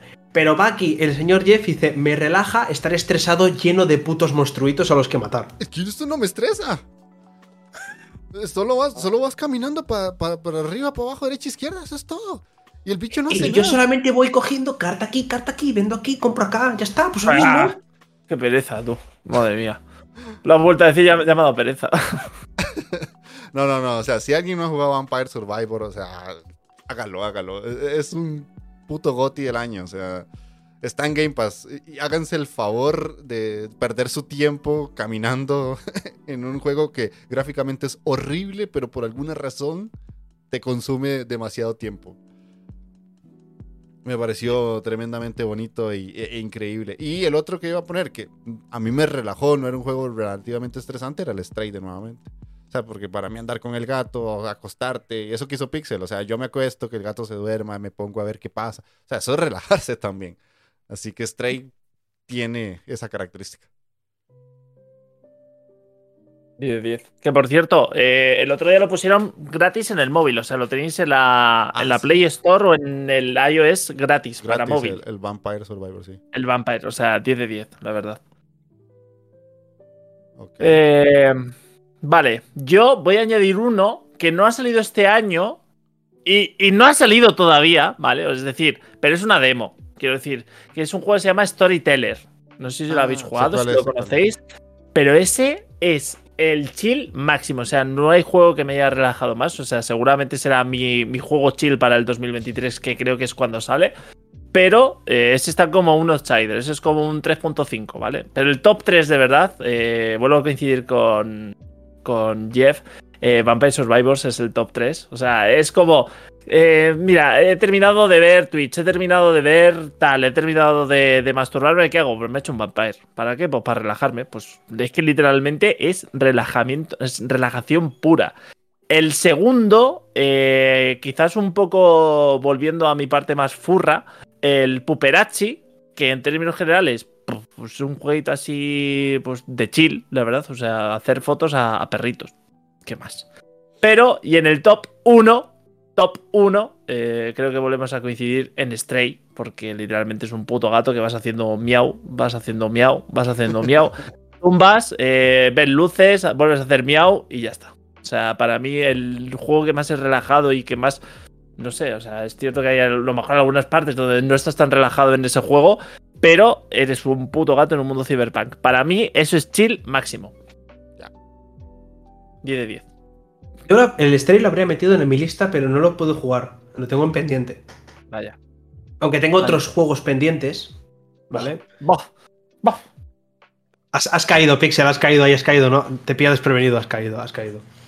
La siguiente categoría es la de los pendientes 2022 que no nos hemos podido jugar, porque obviamente son 800.000 juegos que salen, sobre todo indies. Y yo solamente he apuntado tres. Solo. Solo tres. Creo que podemos. ¿Eh? Yo, yo apunté cinco. Bueno, te los perdono porque has hecho top unos. Solo, solo hice un top 1, Karen. Dos veces. Porque era juegos latinos. O sea, no podía inventarme un juego latino y traerlo. O sea. ah, sí, me, me jugué el hagamos arroz y frijoles. O sea, no. Imposible, Camilo. Arroz y frijol. Busquen frijoles. Venga, pues dinos tus cinco, por favor. Bueno, el, el primero, y es uno que sí me duele mucho, es Sifu. Que Gamelur me dijo que estaba muy bueno y otra gente me ha dicho que también Sifu es como de los mejores juegos del año. Y no he podido, simplemente no he podido. Ahorita están de- en descuento, pero es que quiero comprarme una Series X, entonces tengo que ahorrar dinero, hermano. Claro. Eh, el otro, Signalis, que lo, lo único que he jugado son 30 minutos, no puedo jugar más. Y bueno, también está como muy recomendado por gente que le tengo mucha confianza. El A Plague Tale Requiem, que ese tampoco he podido jugarlo. Moonscars, que a pesar de que me dijeron que no está tan bueno, me genera como cierta curiosidad. Y el último, uno que creo que nadie va a saber qué es, que se llama Retro Gadgets, que es un juego de arreglar consolas retro. Es un juego pixel art en el que, Oh. no sé, te desmontan una Game Boy Color y vos tenés que arreglarla y ponerlo bien los tornillos y cambiarle las piezas y todo. Ni siquiera lo he comprado, pero cuando lo vi fue como, oh, yo lo quiero, solo que no lo he comprado. Porque Xbox, hermano. Hola. Ese, el, Retro Gadget, lo, lo- lo conocí, lo leí un par de veces. He visto alguna cosilla. Pero bueno, cuando lo juegues me dirás y entonces lo probaré. Ya, ya, sí, claro. Ah, no, tú me has tenido sujeto de pruebas para algunas cosas, ahora te toca a ti. Y el Monscars, exacto. eh, creo que estaba en mi cuarta posición de decepciones, así que Ya, imagínate ya, cómo. ya. Sí, sí, pero qui- quiero ver por- si a mí también me decepciona. Ese es el detalle. Como yo quería hacer con otro, con el Hellpie, ¿no? Sí. Oh, Hellpie, he Bueno, ya. ya, ya pasó esa categoría. Ah, no, no, no, quiero que hablemos de Hellpie. Quiero que hablemos de Hellpie porque yo estaba ilusionado con esa demo. Me estaba encantando la puta demo. Era de los juegos que más me gustaron de, que- de, de aquellas. de aquella tanda de demos que jugué. Y viniste tú para decirme. No. Es una mierda. o sea, decepcionado ahí, todo triste. eh, Jeff, no, no. eso fue como que un programador llegó, se sentó en la taza, sacó el cerote y le metió programación y listo. O sea, qué cochina de juego más malo. Qué desastre, qué desastre de juego, de verdad. Malísimo, Ay. pero malísimo. Por favor, Pixel, deleítanos con tus pendientes. No los de la oreja, ¿eh? A ver cuántos tengo. 1, 2, 3, 4, 5, 6, 7. Porque he, he añadido uno que, o sea, el último que has dicho, el de Retro Gadgets, lo acabo de mirar ahora en Steam y lo acabo de añadir ahora. O sea, quiero decir, ¿what? ¿Qué cosa tan bonita es esto, tío? Te lo juro. O sea, eh, joder, qué maravilla. Vale, otro de los pendientes que ya se ha mencionado anteriormente es el Endlink. O sea, todo, todo tema, ¿sabes? Son zorros, quiero decir. Y es una mamá zorro. Entonces, ya solamente por el chiste de decir estoy jugando con una tal, eh, lo quiero jugar. Eh, otro de los pendientes que también se ha mencionado es el Card Shark. Card Shark, lo he visto. He visto streamings en general, he visto vídeos, pero no lo he podido catar. Y quiero catarlo. Quiero, quiero empaparme de ello. Quiero restregarme las cartas por todas las partes de mi cuerpo. Eh, en quinto puesto creo que es el Level West. Eh, es un jueguito que tengo muchas ganas también de jugarlo por, por ser violento, básicamente. Eh, cuarto, tercer puesto, perdón, el Callisto Protocol. Eh, como fan de la saga de Death Space todavía no lo he podido jugar, todavía no lo tengo, pero bueno, pues ya quedará pendiente. Segundo puesto para Return to Monkey Island. Eh, quería rejugarme a toda la saga antes de jugarme al nuevo y pues no, no ha dado la vida, he estado jugando a otras cosas y no me ha dado tiempo a jugarlo. Así que ya en pendientes. Y el número uno, el que más ganas tengo de jugar, pero todavía no he encontrado la ocasión, el Cult of the Lamp. Me llama mucho la atención en todos los sentidos posibles. Y ese creo que es el que mm, seguramente de la lista de, de pendientes volverá a escalar unos escalones para ponerse el primero y poder quitármelo cuanto antes. Yo creo, que el, ¿eh? eh, yo, yo creo que el Cult of the Lamb a ti te pega y te va a gustar muchísimo. Sí. Yo creo, ¿eh? Confirmo, Ya. confirmo. Creo Ya. yo. Ya. Pues yo también voy a decir a 5. Ah, joder, Venga, vamos, ala. En el puesto 5, arriba España, voy con Soldiers. Que ha sido de los juegos españoles más aclamados y el que no he podido porque era bastante largo. Y al final lo he ido dejando un poquito ahí en el, en el tintero. Que son más de 20 Stray, horas. en el puesto número 4, Vicos Gatito. Ya. Vale. Bien, bien. Vicos Gatito. Es un juego que he tenido, ya digo, es, he estado en la, en la lista esta de pendientes que nunca me ha dado tiempo a, a jugarlo. Y luego voy con, eh, pues, obviamente, roguitos. Voy con mi Dave the Diver. Es un roguito donde tenemos que de día pescar en un. eh, pescar, eso, haciendo submarinismo, y por la noche regentamos un bar de sushi. Muy rollo el Moonlighter, Ajá. que tenías que gestionar tu tienda, pero esta vez es un eh, bar de sushi. Nu- nunca lo vi, yo con creo. lo que has pescado. Eh, creo que está en Early Access todavía, pero tiene muy buena pinta, un pixel art bien bonito, bien resultón. El segundo puesto, un juego que creo que voy a coincidir con Jeff, que no lo ha puesto, pero cuando lo diga va a decir ¡Oh! changos. El Lil Gator. Ah, pero es que no ha salido. No ha salido, pero sale este año. Sí, bueno, bueno. Sale el 14. Es, es pendiente. Para mí es pendiente. Bueno, sale el mar. Para mí es pero pendiente de este año. Para mí es pendiente de este año. El Lil Gator, un Zelda-like de un cocodrilo bien cookie. Bien hermoso. Él es, es que, es que es precioso, de verdad. Eh, Es Lo Breath malo of es que- Wild más lindo aún. Y el número uno, otro español, obviamente, de Yandusoft, el Astronite o Astronite, Ah, sé cuál. que es un Metroidvania en blanco y negro pixel art, muy rollo eh, gato roboto, Ya. para los que no lo conozcan. Español, eso siempre es un plus. Y he leído cositas bastante buenas de él, un juego que está bastante guay. Y me lo he dejado pendiente y me gustaría darle cañita para el, para el año que viene. Ok. Ya me confirma Souls, el Astronite Dabuti, así que perfecto. ¿Has dicho año que viene? Sí, O sea, estás hablando del futuro. Uf, ¿y por qué no regresamos al futuro? Para la siguiente categoría.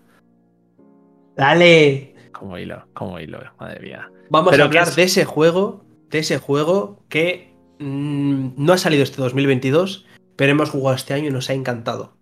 Así que por favor, eh, Daniel, te cedo la palabra. ¿Solo uno? Sí. Bueno, ya, ya lo tenía pensado, era para ponerte un poco tenso, ¿sabes? Para mí, el regreso al futuro de, de este año, para mí ha sido el Sekiro. O sea, eh, bueno, hasta, hasta este año literal no había jugado a ningún Souls, pero este año ya he empezado en ellos y el Sekiro me ha conquistado en todos los sentidos. Decir... No digo nada, ¿sabes? Era esa en plan de decir y no digo nada. Era ese jueguito de palabras. La verdad que me ha encantado en todos los sentidos, tío. O sea, es el único Souls que quiero volver a jugar. Es el único Souls que intento. Eh, joder, no me hagas reír, coño. Es que me vengo arriba, tío. Es el único congelado la imagen. Yo digo, se ha, se ha quedado colgado. No, no, no, no, no. Y es el único Souls, tío, que quiero, quiero intentar, pues yo que sé, algún tipo de no-hit o algo, porque es que siento, siento amor verdadero por, por ese jueguito. Ya está, pues como solo es uno, pues a tomar por culo. Ya está, Ana. A la verga. Nada, pues ya está. Yo este. Solamente voy a decir, Jeff. Yo me lo he pasado. Tú no. Uf. ¿Sabes cuál te digo? The Textorcist. Muchas gracias, Jeff, por recomendarme ese juegardo. Porque de verdad es brutal. Es un boss rush bullet hell con un toque un poco dif- diferente. Y es que no disparamos per se, sino que estamos exorcizando a los jefes. Y para eso hay que, obviamente, exorcizar. ¿Y cómo se hace? Con sermones. Hablando, el poder de la palabra. Y para eso hay que escribir.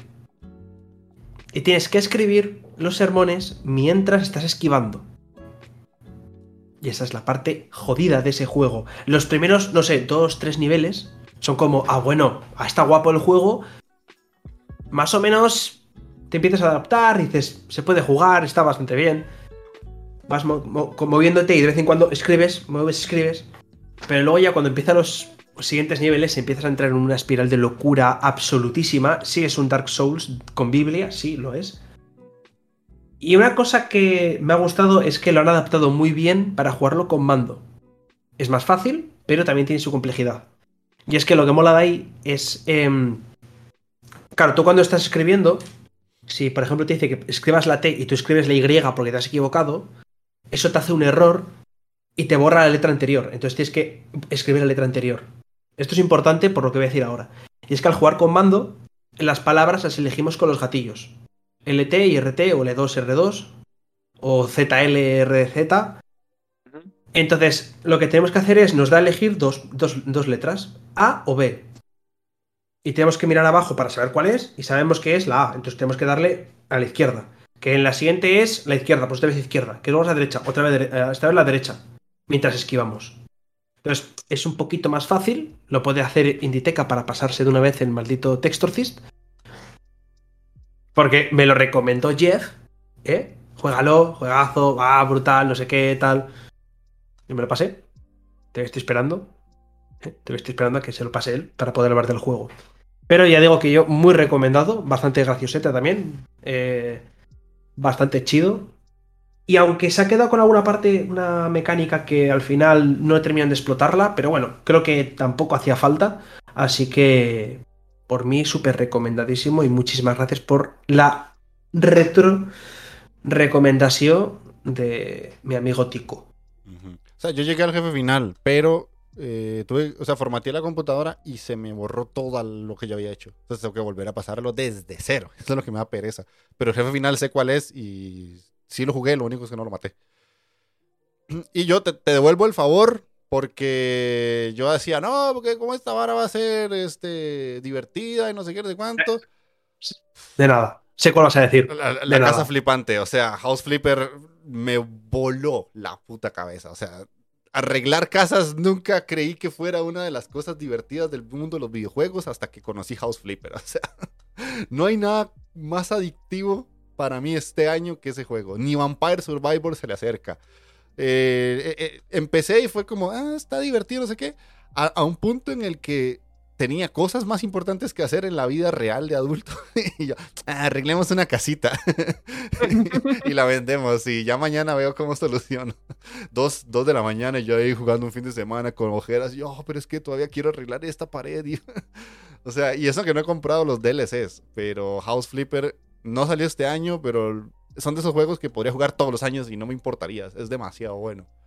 Y una habitación más. Sí, sí, sí, sí. Y, y estoy a nada de comprarme los DLCs. Nada más estoy esperando que bajen un poquito de precio porque los he visto más baratos, solo que ahorita no hay ofertas. Pero increíble, o sea.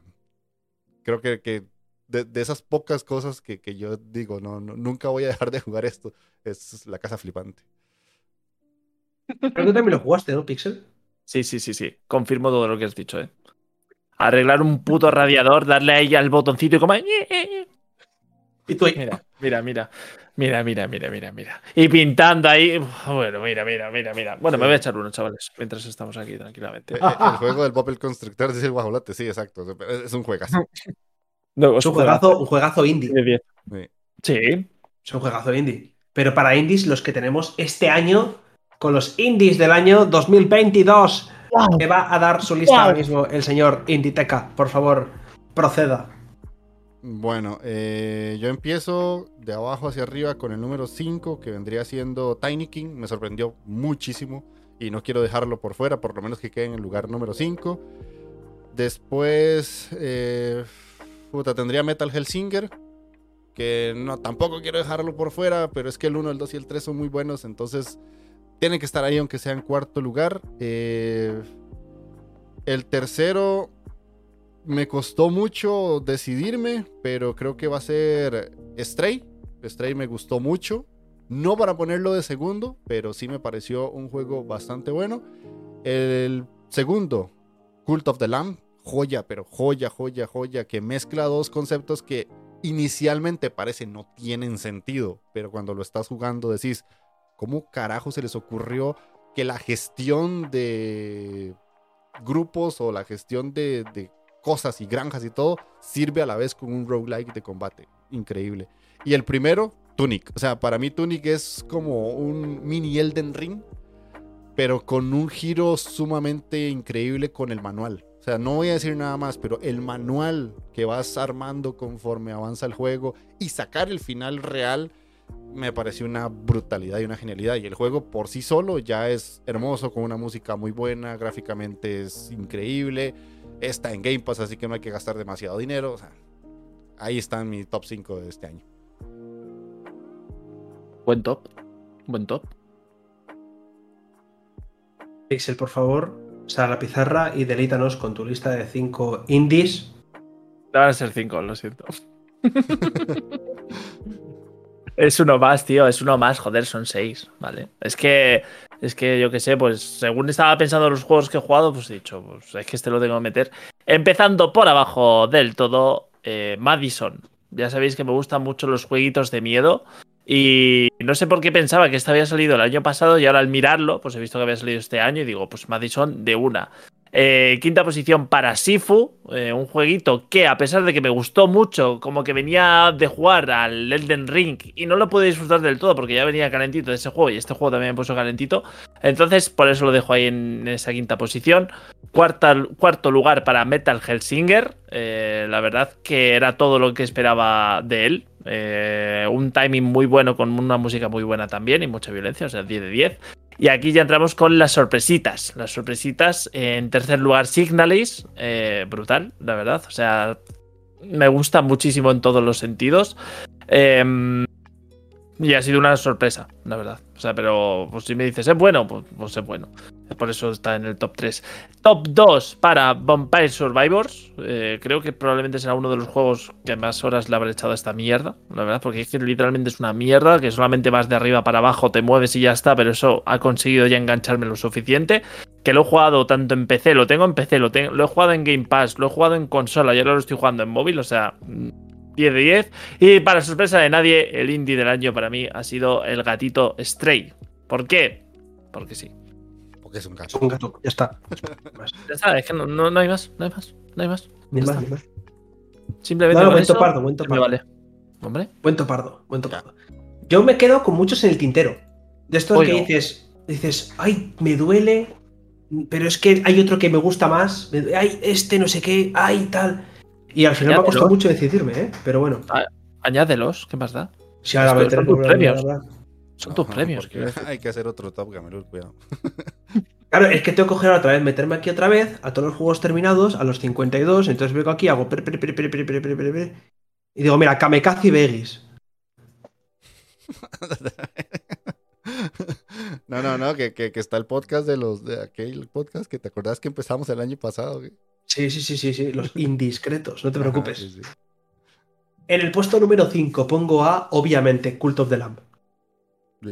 Es que mm, creo que mm, Jeff lo ha dicho todo de este juego, furros, y que sí que es cierto que para mí el tema roguito está un poco secundario. Porque, mira, creo que morí una vez en el segundo boss.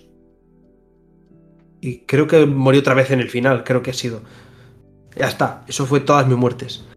Vaya. Entonces, yo la habría llevado más a una gestión, más o a una aventura más que otra cosa. Pero bueno, tampoco, tampoco es algo que achacarle demasiado. La parte de los sermones, en la gestión, en la gestión de, los, eh, de los adeptos, la verdad es que me gustó muchísimo la personalización que tiene, etcétera. Así que, mini punti para Cult of the Lamb. En el puesto número 4 he metido al Card Shark, que como he dicho que me ha gustado bastante. La parte de, de las cartas, de todas las trampas que vamos haciendo, no, no solamente mola que te enseñan el truco y ya está, sino que por ejemplo te enseñan un, un truco para pues eh, hacer la pinza en la, en la carta y ese, esa pinza que haces al principio tan básica, igual el 10 trucos después te enseñan a hacer el truco y entre medias tienes que saber hacer esa pinza porque pertenece a algo más grande. Entonces como que te van enseñando poco a poco y te van mejorando esas técnicas incluso y las vas puliendo. Y luego obviamente el estilo visual que tiene muy, muy tradicional, muy clásico, me gustó muchísimo. Y creo que le viene como anillo al dedo. En el número 3 he decidido poner a el Night Witch. Como ya he dicho antes, es de los juegos que más esperaba, uno de los juegos que tenía muchísimas ganas, jueguito español, eh, con un, eh, un título anterior bastante interesante, y este pues no podía faltarme en mi top 3. En el top 2, ha estado ahí, ahí, ¿eh? Es decir, estaba en el- entre el 2 y el 1, han estado muy, muy cerquita, pero al final se la ha te- terminado llevando el, el segundo puesto, se ha quedado el Tunic. Lo llevaba esperando desde aquel E3 de 2017, que vi ese tráiler tan hermoso y tan bello y tan... ¡Oh! tan maravilloso. Que para quien no lo sepa, lo mismo, lo que ha dicho Jeff, al final es un, un celdita con un zorrito bien cuco. La parte que tú has dicho, el final eh, verdadero, el cómo hay que desbloquearlo. El, el librito, ¿no? Ese manual de instrucciones que vas desbloqueando, que mola muchísimo y que al final es la parte donde más te da información. La única información que tienes del mundo es lo que tú ves y lo que te cuenta ese librito. Y si tuviese que sa- sacarle una parte negativa, que creo que es por la que no ha llegado al primer puesto, es que el mundo es extremadamente grande, es súper amplio. No te dicen al principio, más o menos, no te dicen por dónde tienes que ir. A mí me pasó que me fui por la zona que es un poco le- las minas, que son las corruptas, y ahí terminé súper frustrado porque ni siquiera había ni siquiera estaba eh, tenía habilitado la parte de mejorar la- de hacer las mejoras del personaje Pues como Dark Souls. sí sí lo que pasa es que justo después este juego el Tunic lo dejé apartado porque tuve una temporada que no, en- apenas jugué a juegos y luego lo retomé lo retomé desde el principio directamente Eh, me, puse a investigar un poquito más encontré el camino bueno etcétera etcétera pero creo que ese parón que tuve creo que ha sido lo que me ha condicionado creo. Sí, como tú has dicho, es como los Souls. Pero ese parón es el que ha metido a la fastidiada. Pero el top 1, el ganador del indie del año para mí es el Not for Broadcast. No solamente ha sido la sorpresa, sino ha sido también mi favorito. De verdad, eh, probadlo. eh, es, para mí ha sido una maravilla todas las decisiones que hay, todos los finales, los personajes, la actuación que tienen, momentos que son completamente ridículos y que me han sacado más de una carcajada, a luego de repente el siguiente capítulo del juego eh, ponerme de mala leche o estar súper tenso por lo que estaba pasando. Súper recomendadísimo para todos, de verdad. Nota surprise for no one, ok, McKay, eh, señor Pixel, juégalo. A- es que Pixel, eh, de Jeff no, pero de Pixel yo creo que es muy tu juego. Sí, la verdad que sí, tiene Eh, pinta. sí, es que es como, como el de los monos, ¿cómo se llama? El Do Not Feed the Monkeys. The Not Not the Monkeys. Pero con actuaciones. Ujú. Eso, Pues eso, está, está. Mira, pues otro más que añadir a pendientes. Ya van ocho. Vamos, a sumar. Me lo voy a apuntar, que luego se me olvida. Pues deja de apuntar que toca hablar de. Esta vez ya no sé cómo hilarlo. me da- no, le- no lo he pensado. Así que hablamos de los GOTI. A tomar por culo. A toma por culo. Pixel, por favor, deleítanos con tu top 5. El de Jeff, bueno, spoiler, el de Jeff no lo vamos a modificar porque solamente ha jugado indies, así que el top 5 es el mismo, ¿vale? Bueno, puedo cambio Tiny King por Elden Ring y listo, eso es todo. Y queda igual Elden Ring en el quinto, o sea, ni siquiera queda en el 1, 2 y 3. Me gustó, pero tampoco, tampoco. Bueno, está bien. Está bien, joder. Buen, buen top. Vale, yo aquí he de decir que hay dos, dos repetidos respecto a la categoría anterior de Indie del año. En el puesto número 5 he metido a Prodeus. Eh, no lo he metido en Indie porque. eh, no sé, la verdad. Porque no me, faltaba uno, huevos. porque me faltaba uno para los GOTY y la última vez he dicho, la última vez he dicho, pues mira, el Prodeus está todo guapo, lo voy a meter, ya está. Pero es- igualmente, eh, como buen fan de los shooters de los 90, eh, es un juegazo, la verdad, que me ha gustado mucho todo, en plan la sangrecita y sus cositas. Eh, top 4 para Vampire Survivors. top 3 para Stray. Bueno, pues lo dicho antes, están muy bonitos. Top 2 para Elden Ring. Creo que es de este año el juego al que más horas le he dedicado. Muriendo la mayoría de ellas, sí, pero es el al que más horas le he dedicado. Y me ha gustado todo, la verdad. Eh, para ser mi segundo. Creo que fue. Bueno, es y ha sido mi segundo Souls. Entonces es también muy especial para mí. Porque fue como, no, es que me dan miedo estos juegos. Y el segundo en el que me metí entre pecho y espalda fue este, así que bastante guay. Y el número uno, el GOTI, para sorpresa de nadie, es el God of War Ragnarok. Porque me parece, pues eso, pues un jueguito muy especial, un jueguito que tenía muchas ganas, un jueguito que ha cumplido todas las expectativas y las ha superado. Así que God of War Ragnarok, el verdadero GOTI de este año. Yo mm, repito tres, ¿vale? Así que empiezo por el top 5, que es el Night Witch, obviamente. En el puesto número 4, muy alejado de la opinión de Pixel, se queda el God of War Ragnarok. Que aunque tengo que decir que. No te vayas, ¿eh? No las cámaras no, Pixel, por favor. No lo hagas, sé que lo ibas a hacer. Se queda un poquito alejado, pero bueno. eh, me parece mucho mejor que el de 2018, bastante mejor la historia y la evolución de todos los personajes, incluso de, de y Kratos, eh, me gustó muchísimo. Eh, una conclusión de la saga nórdica muy, muy buena. A mí me ha gustado de verdad. Eh, las últimas dos horas, viene picardas, tú lo sabes bien. Las últimas dos horas del juego base, vamos a decir. Ujú. Luego todo lo que- Y aunque sí que es cierto que es el típico AAA que tiene todos, ¿sabes? Ahora mismo todos los AAA tienen que tener esos checks, ¿no? De tienen que cumplir estas cosas sí o sí para ser un AAA en condiciones. Pero estoy viendo, el- estoy viendo lo que está escribiendo Jeff. ¿Qué pasa? Eh, para no, no, no, estaba viendo escribir a, escribir a Jeff con el GIF ese. Eh, ya ves, se me ha ido la olla. Que aunque tiene que tener todos los checks de AAA, la verdad es que lo hace todo muy bien. Eh, ciertas partes del final, ciertos giros que Pixel sabe, me parecieron bastante buenos, bastante guays. Alguna que otra sorpresa, alguna que otra lagrimita, mm, no puedo negar que igual ha caído. Así que nada, nos quedamos con esta conclusión de la saga nórdica con este juego. El puesto número 3, Tunic. El puesto número 2, Not for Broadcast. Pero para mí, el juego del año, obviamente, para sorpresa de absolutamente nadie, Elden Ringo. Miyazaki, mm, te lo como todo, ¿vale? Mm, ¿Qué más que decir? Es que es todo, es que me ha encantado absolutamente todo.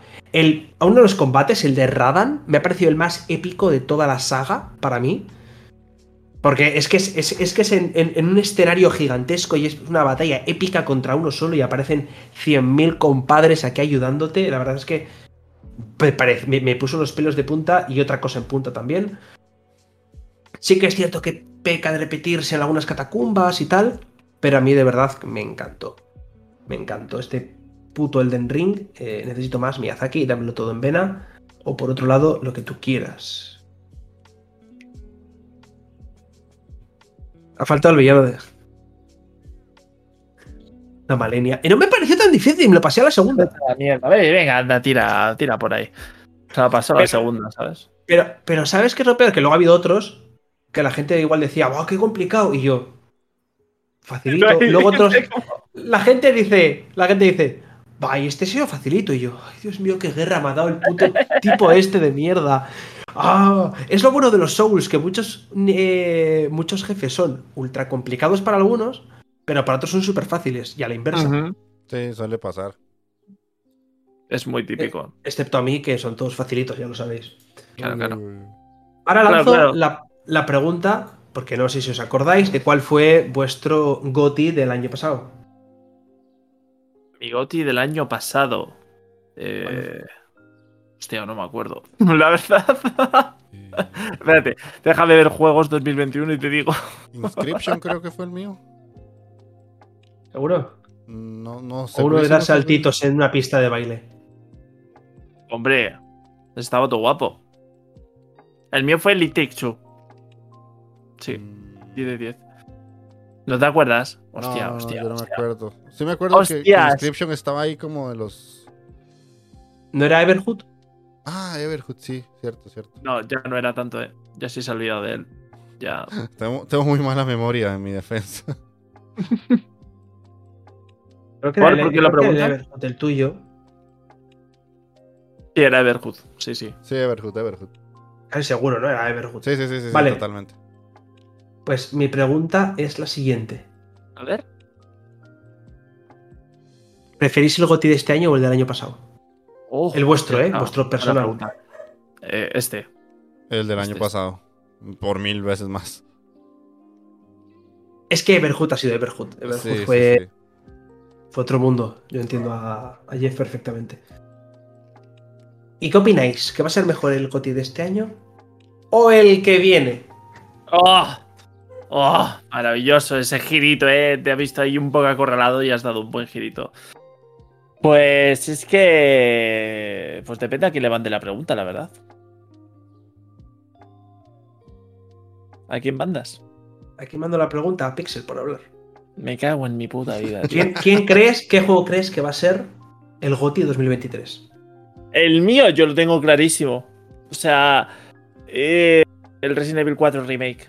Pero porque, claro, hombre, es que lo sabías tú, lo sabía hasta mi madre, ¿sabes? Que no conoce ni lo que es el Resident Evil. Quiero decir, es que para, para mí, ya literalmente con todo lo que has leído es como. ¿Para qué más? Porque no estaba ya en 2023, porque no estamos en marzo de 2023. Que a lo mejor luego es una decepción. Ser- Pues me lo voy a tragar, porque no voy a decir nada malo de ese juego. Ya está. no, pero fuera coñas y todo eso, la verdad es que le tengo muchas ganas, tío. De, de- de todo lo que he visto, cómo le han hecho un pequeño lavado de cara, eh, todas las nuevas mecánicas que han añadido, cómo se ve gráficamente, todo. Y aparte de que es el juego, yo creo que uno de los juegos que de verdad me ha hecho amar todo este mundo, para mí va a ser ese. Me da igual todos los que salgan, la verdad. Bueno, y el Storyteller a lo mejor, pero el Resident Evil 4 por delante. Bueno, y a lo mejor se añadimos otros. no, sí. Y el No. Final Fantasy XVI, sí. el Diablo 4. No, no, hombre, no. no Yo fíjate que estaba entre dos. Pero hace dos días dijeron, ¡eh! Somos Super Giant. Aquí tenemos Hades 2. Y Hades dije, 2, es que- ¡ah! Gamelur fue como, ah, toma mi leche. Es como si- es que a ver, imagínate que de- dice Edmund, dice. Hola chicos, eh, el día 1 de enero sale The Binding of Isaac 2. Y hago, mira, Foto bañera. tómame, por favor. A ver, no sé cómo van a hacerlo para, para hacer la secuela, pero confío en Super Giant, la verdad. Y creo que. uf, Creo que no van a decepcionar, ¿eh? Sí. No sé qué piensas tú, Jeff, cuál va a ser tu, Yo tu de- GOTY 2023. Es que depende si lo sacan. Se supone que va a salir el próximo año. bueno, pero bueno, puede que lo retrasen, que es el Sea of Stars, que es el de los creadores de The Messenger.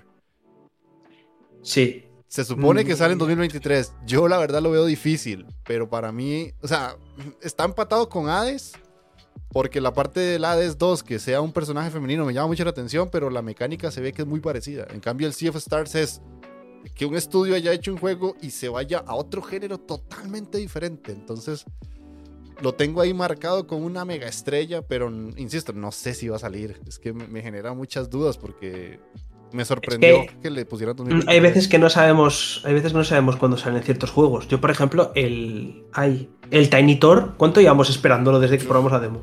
demasiado, o sea, ya ni me acuerdo cuándo fue que jugamos la demo. Después que sale, sale el año que viene. sale el Gumbrella, que no sé, ese también la demo me gustó mucho. Y sale otro de Joy Masher que se llama Vengeful Guardian Moon Rider, que este es el de los creadores de eh, Blazing Chrome, que también Blazing Chrome me pareció una joya cuando lo jugué y están, ya es una segunda parte con otro tema, entonces, pero Sea of Stars es el que tengo así como marcado en calendario. El, el Bad Boy. Mira, es que estoy mirando en Steam. el Bad Boy, que también probé esa demo hace eones. El Root of Pacha, que tampoco sé ni cuándo va a salir. El Anger Food, el que jugó, Ah, el que, descubrió de- de- Pixel. De, pagar patadas, es cierto. Ese también está por ahí, que supuestamente sea el año que viene. O sea, yo, se saliendo del indie, yo sí le tengo muchas ganas a Diablo 4, porque hace mucho no juego Diablo, saga Diablo pura. O sea, he jugado Diablo like, pero no puros. Entonces, sí soy fan de Diablo. Y puta, sí, sí le llevo ganas. El. Eh. Ay, ¿Cuál era el otro? El. Ay, estoy intentando acordarme uno que también probé demo. Pero que tampoco tiene fecha. El. eh, City of Beats. Que tiene la música base y tú con los disparos vas creando el temazo. Pero lo mismo es que ahí está también nuestro, nuestro problema. Que muchos. eh, si en el triple A se atrasan los juegos, imaginaos en el indie. Grandes problemas de primer punto. ¿Qué Claro. vamos a hacer? Y me, me sorprende que ninguno de ustedes dos dijera el Zelda. No, es que no, No. no mucho, la verdad. Me, me sorprende, me sorprende que no me conozcas, Jeff. De yo no sé, o sea, es que sea como sea, es, un juego grande también. O el mismo Final Fantasy XVI, me sorprendió que no lo dijeran. O Dead Space, el remake. El, el remake de Dead Space también. Yo tengo ganas de. O solo, solo era uno. Si no, yo pongo más, la verdad. Pero solo A ver, uno. yo la verdad tengo ganas del jueguito este de Bethesda. El Pero. Starfield. el Starfield, pero es que ya no sé ni. Como no sabes ya ni de qué fiarte de, de estos hombres, de, de Todd Howard, pero la verdad el juego tiene buena pinta y yo tengo ganas. Igual pega la sorpresa y termina siendo un juegardo. Puede ser, pero no lo sé. Puede ser. Yo creo que va a ser más decepcionarda, ¿eh? Sí. Por, por todo lo, por todo lo inflado que está, la verdad. Sí. Pero No sé. claro, es que a lo mejor, pues, cumple, ¿sabes? Con lo que. Con lo que dicen. No es que mira. Si son. Si me dejas más añadir uno más, el Lies of P, también le tengo muchas ganas, Uy, tío. Sí, ese también, yo también. Es que se, tiene una pintaza brutal. El Death Island ese- 2. El problema de Lies of P es que pinta a que o es muy bueno o es una decepción. También. A mí me da esa Sí. sensación de que no va a haber término medio con ese juego. Va a ser o muy bueno o muy malo. O sea, creo, que- creo que va a pasar un poco como con Starfield, literal. O sea, no va a haber un. No hay, Sí. no hay término de grises, es o negro o blanco. Literal. Y ya que cada uno interprete negro o blanco, lo bueno como quiera. No hay que caer en, en estereotipos. Y otro, el Atomic Heart. O sea, ese jueguito también, el otro día, lo, poco que anunciaron de, mm, de este Bioshock ruso, por así decirlo, la verdad que me tienen los pezones que por eso llevo, por eso llevo chaqueta, ¿sabes? Porque la camiseta la tengo cortada, literalmente. O sea, que, que ojito también. Y es que en verdad hay muchos juegos, tío, que pueden tener muy buena pinta, la verdad. Sí. Sí, sí, el, el otro Sí, año se, ve que va a ser potente. Sí. Llevamos varios Pero- años que, que ojo. A ver, este 2022, hablando un poco en retrospectiva, ha habido buenos juegos, pero siento que no ha habido tanta potencia como fue el año pasado. Es que el año pasado, es que el año pasado unas barbaridades. Al menos en el, en- al menos en el ámbito indie, porque en el AAA Sí, fue muchísimo más flojo, pero en el ámbito indie es que hubo juegazos. Sí, pero es que este año tuvo más potencia y más peque en los AAA. Entonces casi siempre es como una balanza. Pero tampoco, pero tampoco, porque juegos que la gente vaya a recordar, el God of War y el Elden Ring. ¿Qué más va a recordar la gente? El Horizon. El Horizon se quedó un poco muy en el olvido. No, no. Claro. De- del año pasado te puedo decir el Inscription, te puedo decir el, el Before Your Eyes, te puedo decir el Everhood, te puedo decir muchos más juegos, el Unmetal, que, que yo creo que la gente lo va a recordar mucho más que, que algunos que han salido este año, por ejemplo. El Road 96 también, que lo he jugado este año. Sí, es- ese también me ha marcado, la verdad. Sí, puede ser, puede ser. Could be, it's possible. It's possible. It's Entonces, possible, el- but Como conclusión, como veis, lo he dicho, el año que viene. ¿cómo lo vemos? Respecto a juegos. Muy, muy cargadito, la verdad. sí, o sea, yo, Muy cargadito, yo, yo siento que Sí, el año que viene, si sale todo lo que se ha dicho, y eso que no hemos terminado diciembre, el, Sí. el año que viene va a ser de locos. O sea, y no solo para jugar, sino para ver cómo seleccionas qué cosa, porque también hay que comprarlos. o sea, si no es por Game Pass, eh, todo lo demás es compra. Y Nintendo no ha dicho que va a sacar el otro año más allá del Zelda. Porque también el hay que Bayonetta? Y, ah, El sí, el, el Bayonetta. Ah, el Spin-off de Bayonetta. Sí, pero, o sea, todavía yo siento que el otro año Nintendo igual va a sacar un montón de cosas y es el año que pareciera ya al fin trae todo lo que se rezagó por pandemia. Sí, Yo, yo siento que va a ser un año brutal. puede ser, puede ser, puede ser. Bueno, pues como todo buen podcast, creo que es momento, Jeff, de pasar a leer los comentarios del programa anterior. Ese que Sí. seguramente no tenías preparado, porque no te has puesto a buscar, pero yo sí lo tengo preparado. Ah, gracias Porque porque, ya- me agarró fuera de base, sí, pero horrible. Yo como, ah, se me salió la caca. Pero a mí me gustaría que los leyese nuestro querido invitado. ¿Eh? Pero no saben ni dónde buscarlos, cabrón. Lo tengo, lo tengo, lo tengo, lo tengo, lo tengo. lo Ah, tengo. bueno, bueno, bueno. Creo. Mira, mira, es tan fácil como. Mira, mira, mira, mira. mira. Final Vendetta, leer comentarios. No, no, están aquí, está- yo te lo he pasado. Ah, vale, vale, voy, voy, voy, voy. Voy a leer los comentarios. Esos dos enlaces. Vale, vale, ok, solamente leer, ¿no? Ya. Sí, sí. Vale, perfecto. Vamos a ver. Nos dice The Souls, que también está por aquí por el chat. Gran repaso al Indie World, se vienen títulos bastante interesantes en el camino. Particularmente me llama mucho Wrestle Quest, porque soy muy fanático de la lucha libre wrestling puro resu. Sobre el tema de los solo devs es sin duda un tópico que me apasiona, porque hablamos de quizás los juegos con un carácter más personal e íntimo que podemos encontrar en la actualidad, y mencionaron exponentes muy buenos. Por otro lado, yo también destilo amor por el trabajo de Mullins, así que deseoso de ese programa, saludos. Grande. Me gusta, lo que más me gusta es que está leyendo el comentario porque no nos escucha los programas y lo está leyendo sin saber de cuál es el programa. No, sí, tío, ¿cómo que no lo sé? La risa, de, la, risa de. Jeff, la risa de Jeff me ha gustado. me. No, pero tío, que es, es juegos indie de, pues, de desarrolladores solos, en solitario y resumen del Indie World. ¿Cómo que no sé de qué va a ir? Es que, es que de verdad, tío. Es que. Ariel Endau- Endarawes nos dice. Bueno, os dice. El tema de los solo devs siempre me interesó y que haya mencionado a Dust and and Elysian Toll me llenó de alegría porque es uno de mis juegos favoritos. Abrazo. Un abrazo también para ti, Ariel. Un abrazo, Ariel.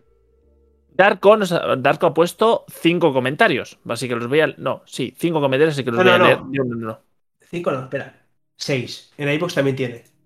Ah, vale, bueno. pues- Darko. Siempre, Darko, pues- Darko siempre deja muchos comentarios a medida que Voy- va escuchando el, el podcast. Voy a enlazar primero los de YouTube y después enlazo con el de iBooks, ¿vale? Y así ya me voy para iBooks. ¿Has visto cómo hilo? Va, increíble. Con el primer juego, el de comida, me ha recordado un título que jugué la demo y me dejó muy buenas impresiones. Por favor, decidme que conocéis Battle Chef Brigade. Lo conocemos. Sí. Esa, esa es la única respuesta. Lo conocemos. Yo no lo he jugado, pero sé cuál es. Eh, Bueno, está bien. Antichamber, muy buena fumadita. Dust and Elysian Toll, sí lo conocía. Lo tengo en wishlist. Eh, dos puntos, cierra paréntesis. Es obvio decirlo, pero Bright es maravilla. Darko continúa su comentario en YouTube. Pues jugué a AK, AKA en un festivalito de Steam hace pocas semanas, ese donde había 700 millones de demos para instalar. Es un cocito muy, muy mono. El prota es un panda rojo que acaba de luchar en la guerra y se retira a un- en una isla a hacer cosas de panda rojo retirado. Lo típico. La demo está aún Steam por si os interesa. Lo que no me gustó es que es una demo limitada por tiempo. ¿Qué opináis de esa demo? Mm, Hombre, las lo- demos limitadas por tiempo a mí no me gustan. No, a mí tampoco, pero el juego sí lo, lo conozco. Lo único es que no jugué esa demo porque cuando ya la quise instalar ya había terminado el, el festival. Se te acabó el tiempo. Sí.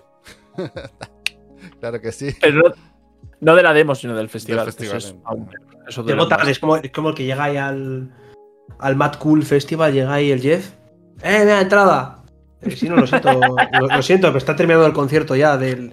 Ah, pero el de hoy, no, no, el del festival ya. Ha terminado. Estamos recogiendo, por favor. Por favor. ya. Las obras ahí, la grúa desmontando el escenario, Jeff. Hola. Se retrasó un ¿Llego- poco el avión, perdonen. ¿Llego tarde? No, ¿verdad? ¿Puedo, puedo, puedo entrar? vale, seguimos con los comentarios. Ryan Foster, este hombre ha creado él solito una maravilla llamada Clone Hero, que como su nombre indica es literalmente una copia de Guitar Hero, con una comunidad maravillosa que sube miles de canciones. Este juego sé cuál es, ¿eh? ¿Has visto? Porque yo también veo al señor Darko. ¿Has visto? eh? En vuestro directo de, de juegos indie de solo devs y resumen del Indie World que decíais que no, pues sí lo sabía. Y finaliza en YouTube, se finaliza en los comentarios de YouTube con en Andalucía al dodgeball lo llamamos mate. Esto es el balón prisionero, ¿no? ¿O qué? Ajá, sí, sí, Campo que- quemados. Nosotros, ca- nosotros campo quemado. ¿Tú también campo quemado? Sí. ¿Para qué dices? Balón prisionero de toda la puta vida. Campo quemado. Cállate la boca. ¿Y tú también No, dices... no. eh, ¿Tú cómo lo llamas? En, en, en Latam, bueno, en varios países, pero aquí es quemados. Quemados a seca. Sí. Fíjate, qué curiosidad. Fíjate. Y ahora nos vamos a iBooks, en el que enlazamos de nuevo con Darko. Tenía yo mi plan perfecto. Me desperté hace rato. Pretendía escuchar el podcast en la cama, pero he tenido que levantarme e ir a verlo por una vez en YouTube para echarle un ojo a los jueguitos. Así que a lo mejor. Vale, enlazado. Ya, Este era el primer comentario. Ya, literal. Literal. Si es que, es que claro, ¿cómo se nota que no veis vuestros propios comentarios, tío? Porque es que si no, ¿sabes? Yo, me yo esto lo sabía, digo, bueno, a ver si caen en la trampa, pero no me han dicho nada, así que bueno, eh, al final, pues os habéis retratado, pero bueno, no pasa nada. Y el sonidista fantasma el miércoles 16 de noviembre de 2022 a las 12 y media comentó: Estupendo programa. Hay un juegazo en Itch.io que se llama The Dungeon Rules y está hecho por un solo dev. Me han chivado que Jeff me tiene una gay desde hace ya pero todavía no se la ha descargado. ¿Algo que decir? Eh, yo le pregunté por dónde me enviaron la key, por qué no vi por dónde estás. Y por correo no me llegó. Y por DM o por algún mensaje de Twitter tampoco vi algo de, de un juego llamado Cuidado. Dungeon Rules. Así que eh, si me lo podés reenviar, te lo agradezco. O que me volvás a escribir por donde sea que me escribiste. Y yo lo descargo y lo juego. Y después de, de esto viene el beef, porque te dice, aunque lo entiendo, porque es de puzzles y algunos niveles son muy difíciles. Un, abra- un saludo, majos. Hay una Ahí donde duele. Ahí donde duele. Ahí No, donde- no, no Ah. voy a- no voy a negarlo, soy bien malo para eso. Y después Inditeca respondió el miércoles también a, a cuatro horas de ese comentario. Hola, sonista, pues veré lo de la Cave que por algún lado estará y le haremos el respectivo review. Saludos. Y con eso Ya está, ya terminan los más, comentarios. Ya no hay más. Sí, sí, sí, Pero sí, sí, no hace conclusión, no hace, no hace un punto final, ¿no? ¿Para qué? De Ah, que verdad, te va, a ¿eh? hacer, te va a hacer un punto final. No, no, ya está, ya lo ha hecho Jeff, no te preocupes. Lo hacemos todo por ti. No aburre. No, pero si quieres lo hago, joder. ¿Quieres que haga un Eh, punto final? Jeff, a este no. A esta otra vez no, ¿eh? Mira, acabo de poner un punto final, tío. Eh, Acabo de poner punto final literalmente en el comentario. Punto final. Anónimo ha puesto un punto final. En los comentarios de iBooks he puesto punto final. Y ahora lo voy a poner en YouTube. Parece una amenaza, en plan. Que la gente y diga. "Y este loco hace, una, hace amenazas a, esto- a estos dos. Pero de verdad, pero ¿cómo se atreve? Además, un mes casi después, ¿sabes? Un anónimo que pone punto y ya está. Ahora, ahora se, hace, se hace trend y entonces todos los comentarios del podcast empiezan por punto, punto, punto. punto. No, hombre, no, no, no. no. Habéis creado un monstruo, te lo digo, ¿eh? A ver. Vamos a ver cuántos, cuántos puedo poner un puntito por aquí. Uy, uy, uy, aquí hay uno. Voy a poner un puntito. Tiki. Y si queréis ir despidiendo algo, yo voy a ir poniendo puntitos. 3, 14. Pues nada, gente, muchísimas gracias a todos los que nos habéis eh, estado viendo, tanto en directo como los que lo habéis escuchado o visto en diferido a través de las plataformas de YouTube y iVoox. Recordad que tenéis eh, cada dos semanitas, en principio, aquí en el canal de la Inditeca, los podcasts en los que hay un tico y un vasco se reúnen para hablar de los queridos videojuegos independientes. Tenemos un programa muy interesante que se va a venir después de los programas especiales, que son este y otro que tiene que venir.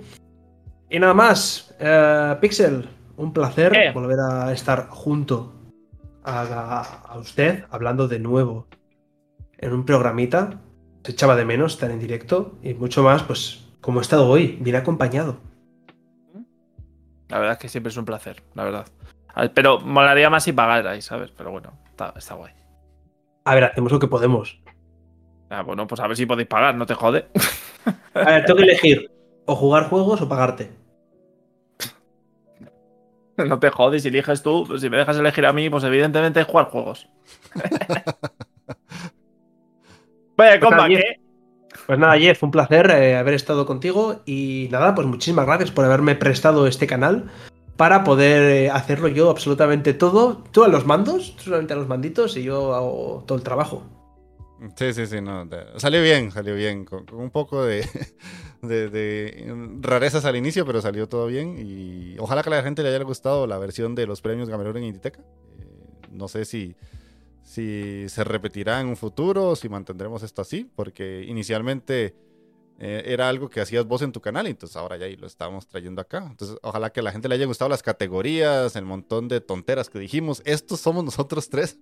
esta, esta unión empezó en pandemia y, y, por dicha todavía sigue. Eh, las estupideces no faltan. es nuestra característica especial. Así que espero que se hayan divertido. Y como dijo Camelur, eh, falta todavía un programa especial más, los indiscretos del año. Y después de eso ya vienen otra vez la, temporada regular con un programa que dijimos en el anterior que íbamos a hacer, que era un especial de un desarrollador que vamos a posponer para tenerlo para cuando inicie la temporada. Así que de mi parte eso es todo. Agradecerles a los que nos, nos acompañaron en, Twitch, que creí que iba a ser poquita gente, pero no. Tenemos 11 viewers.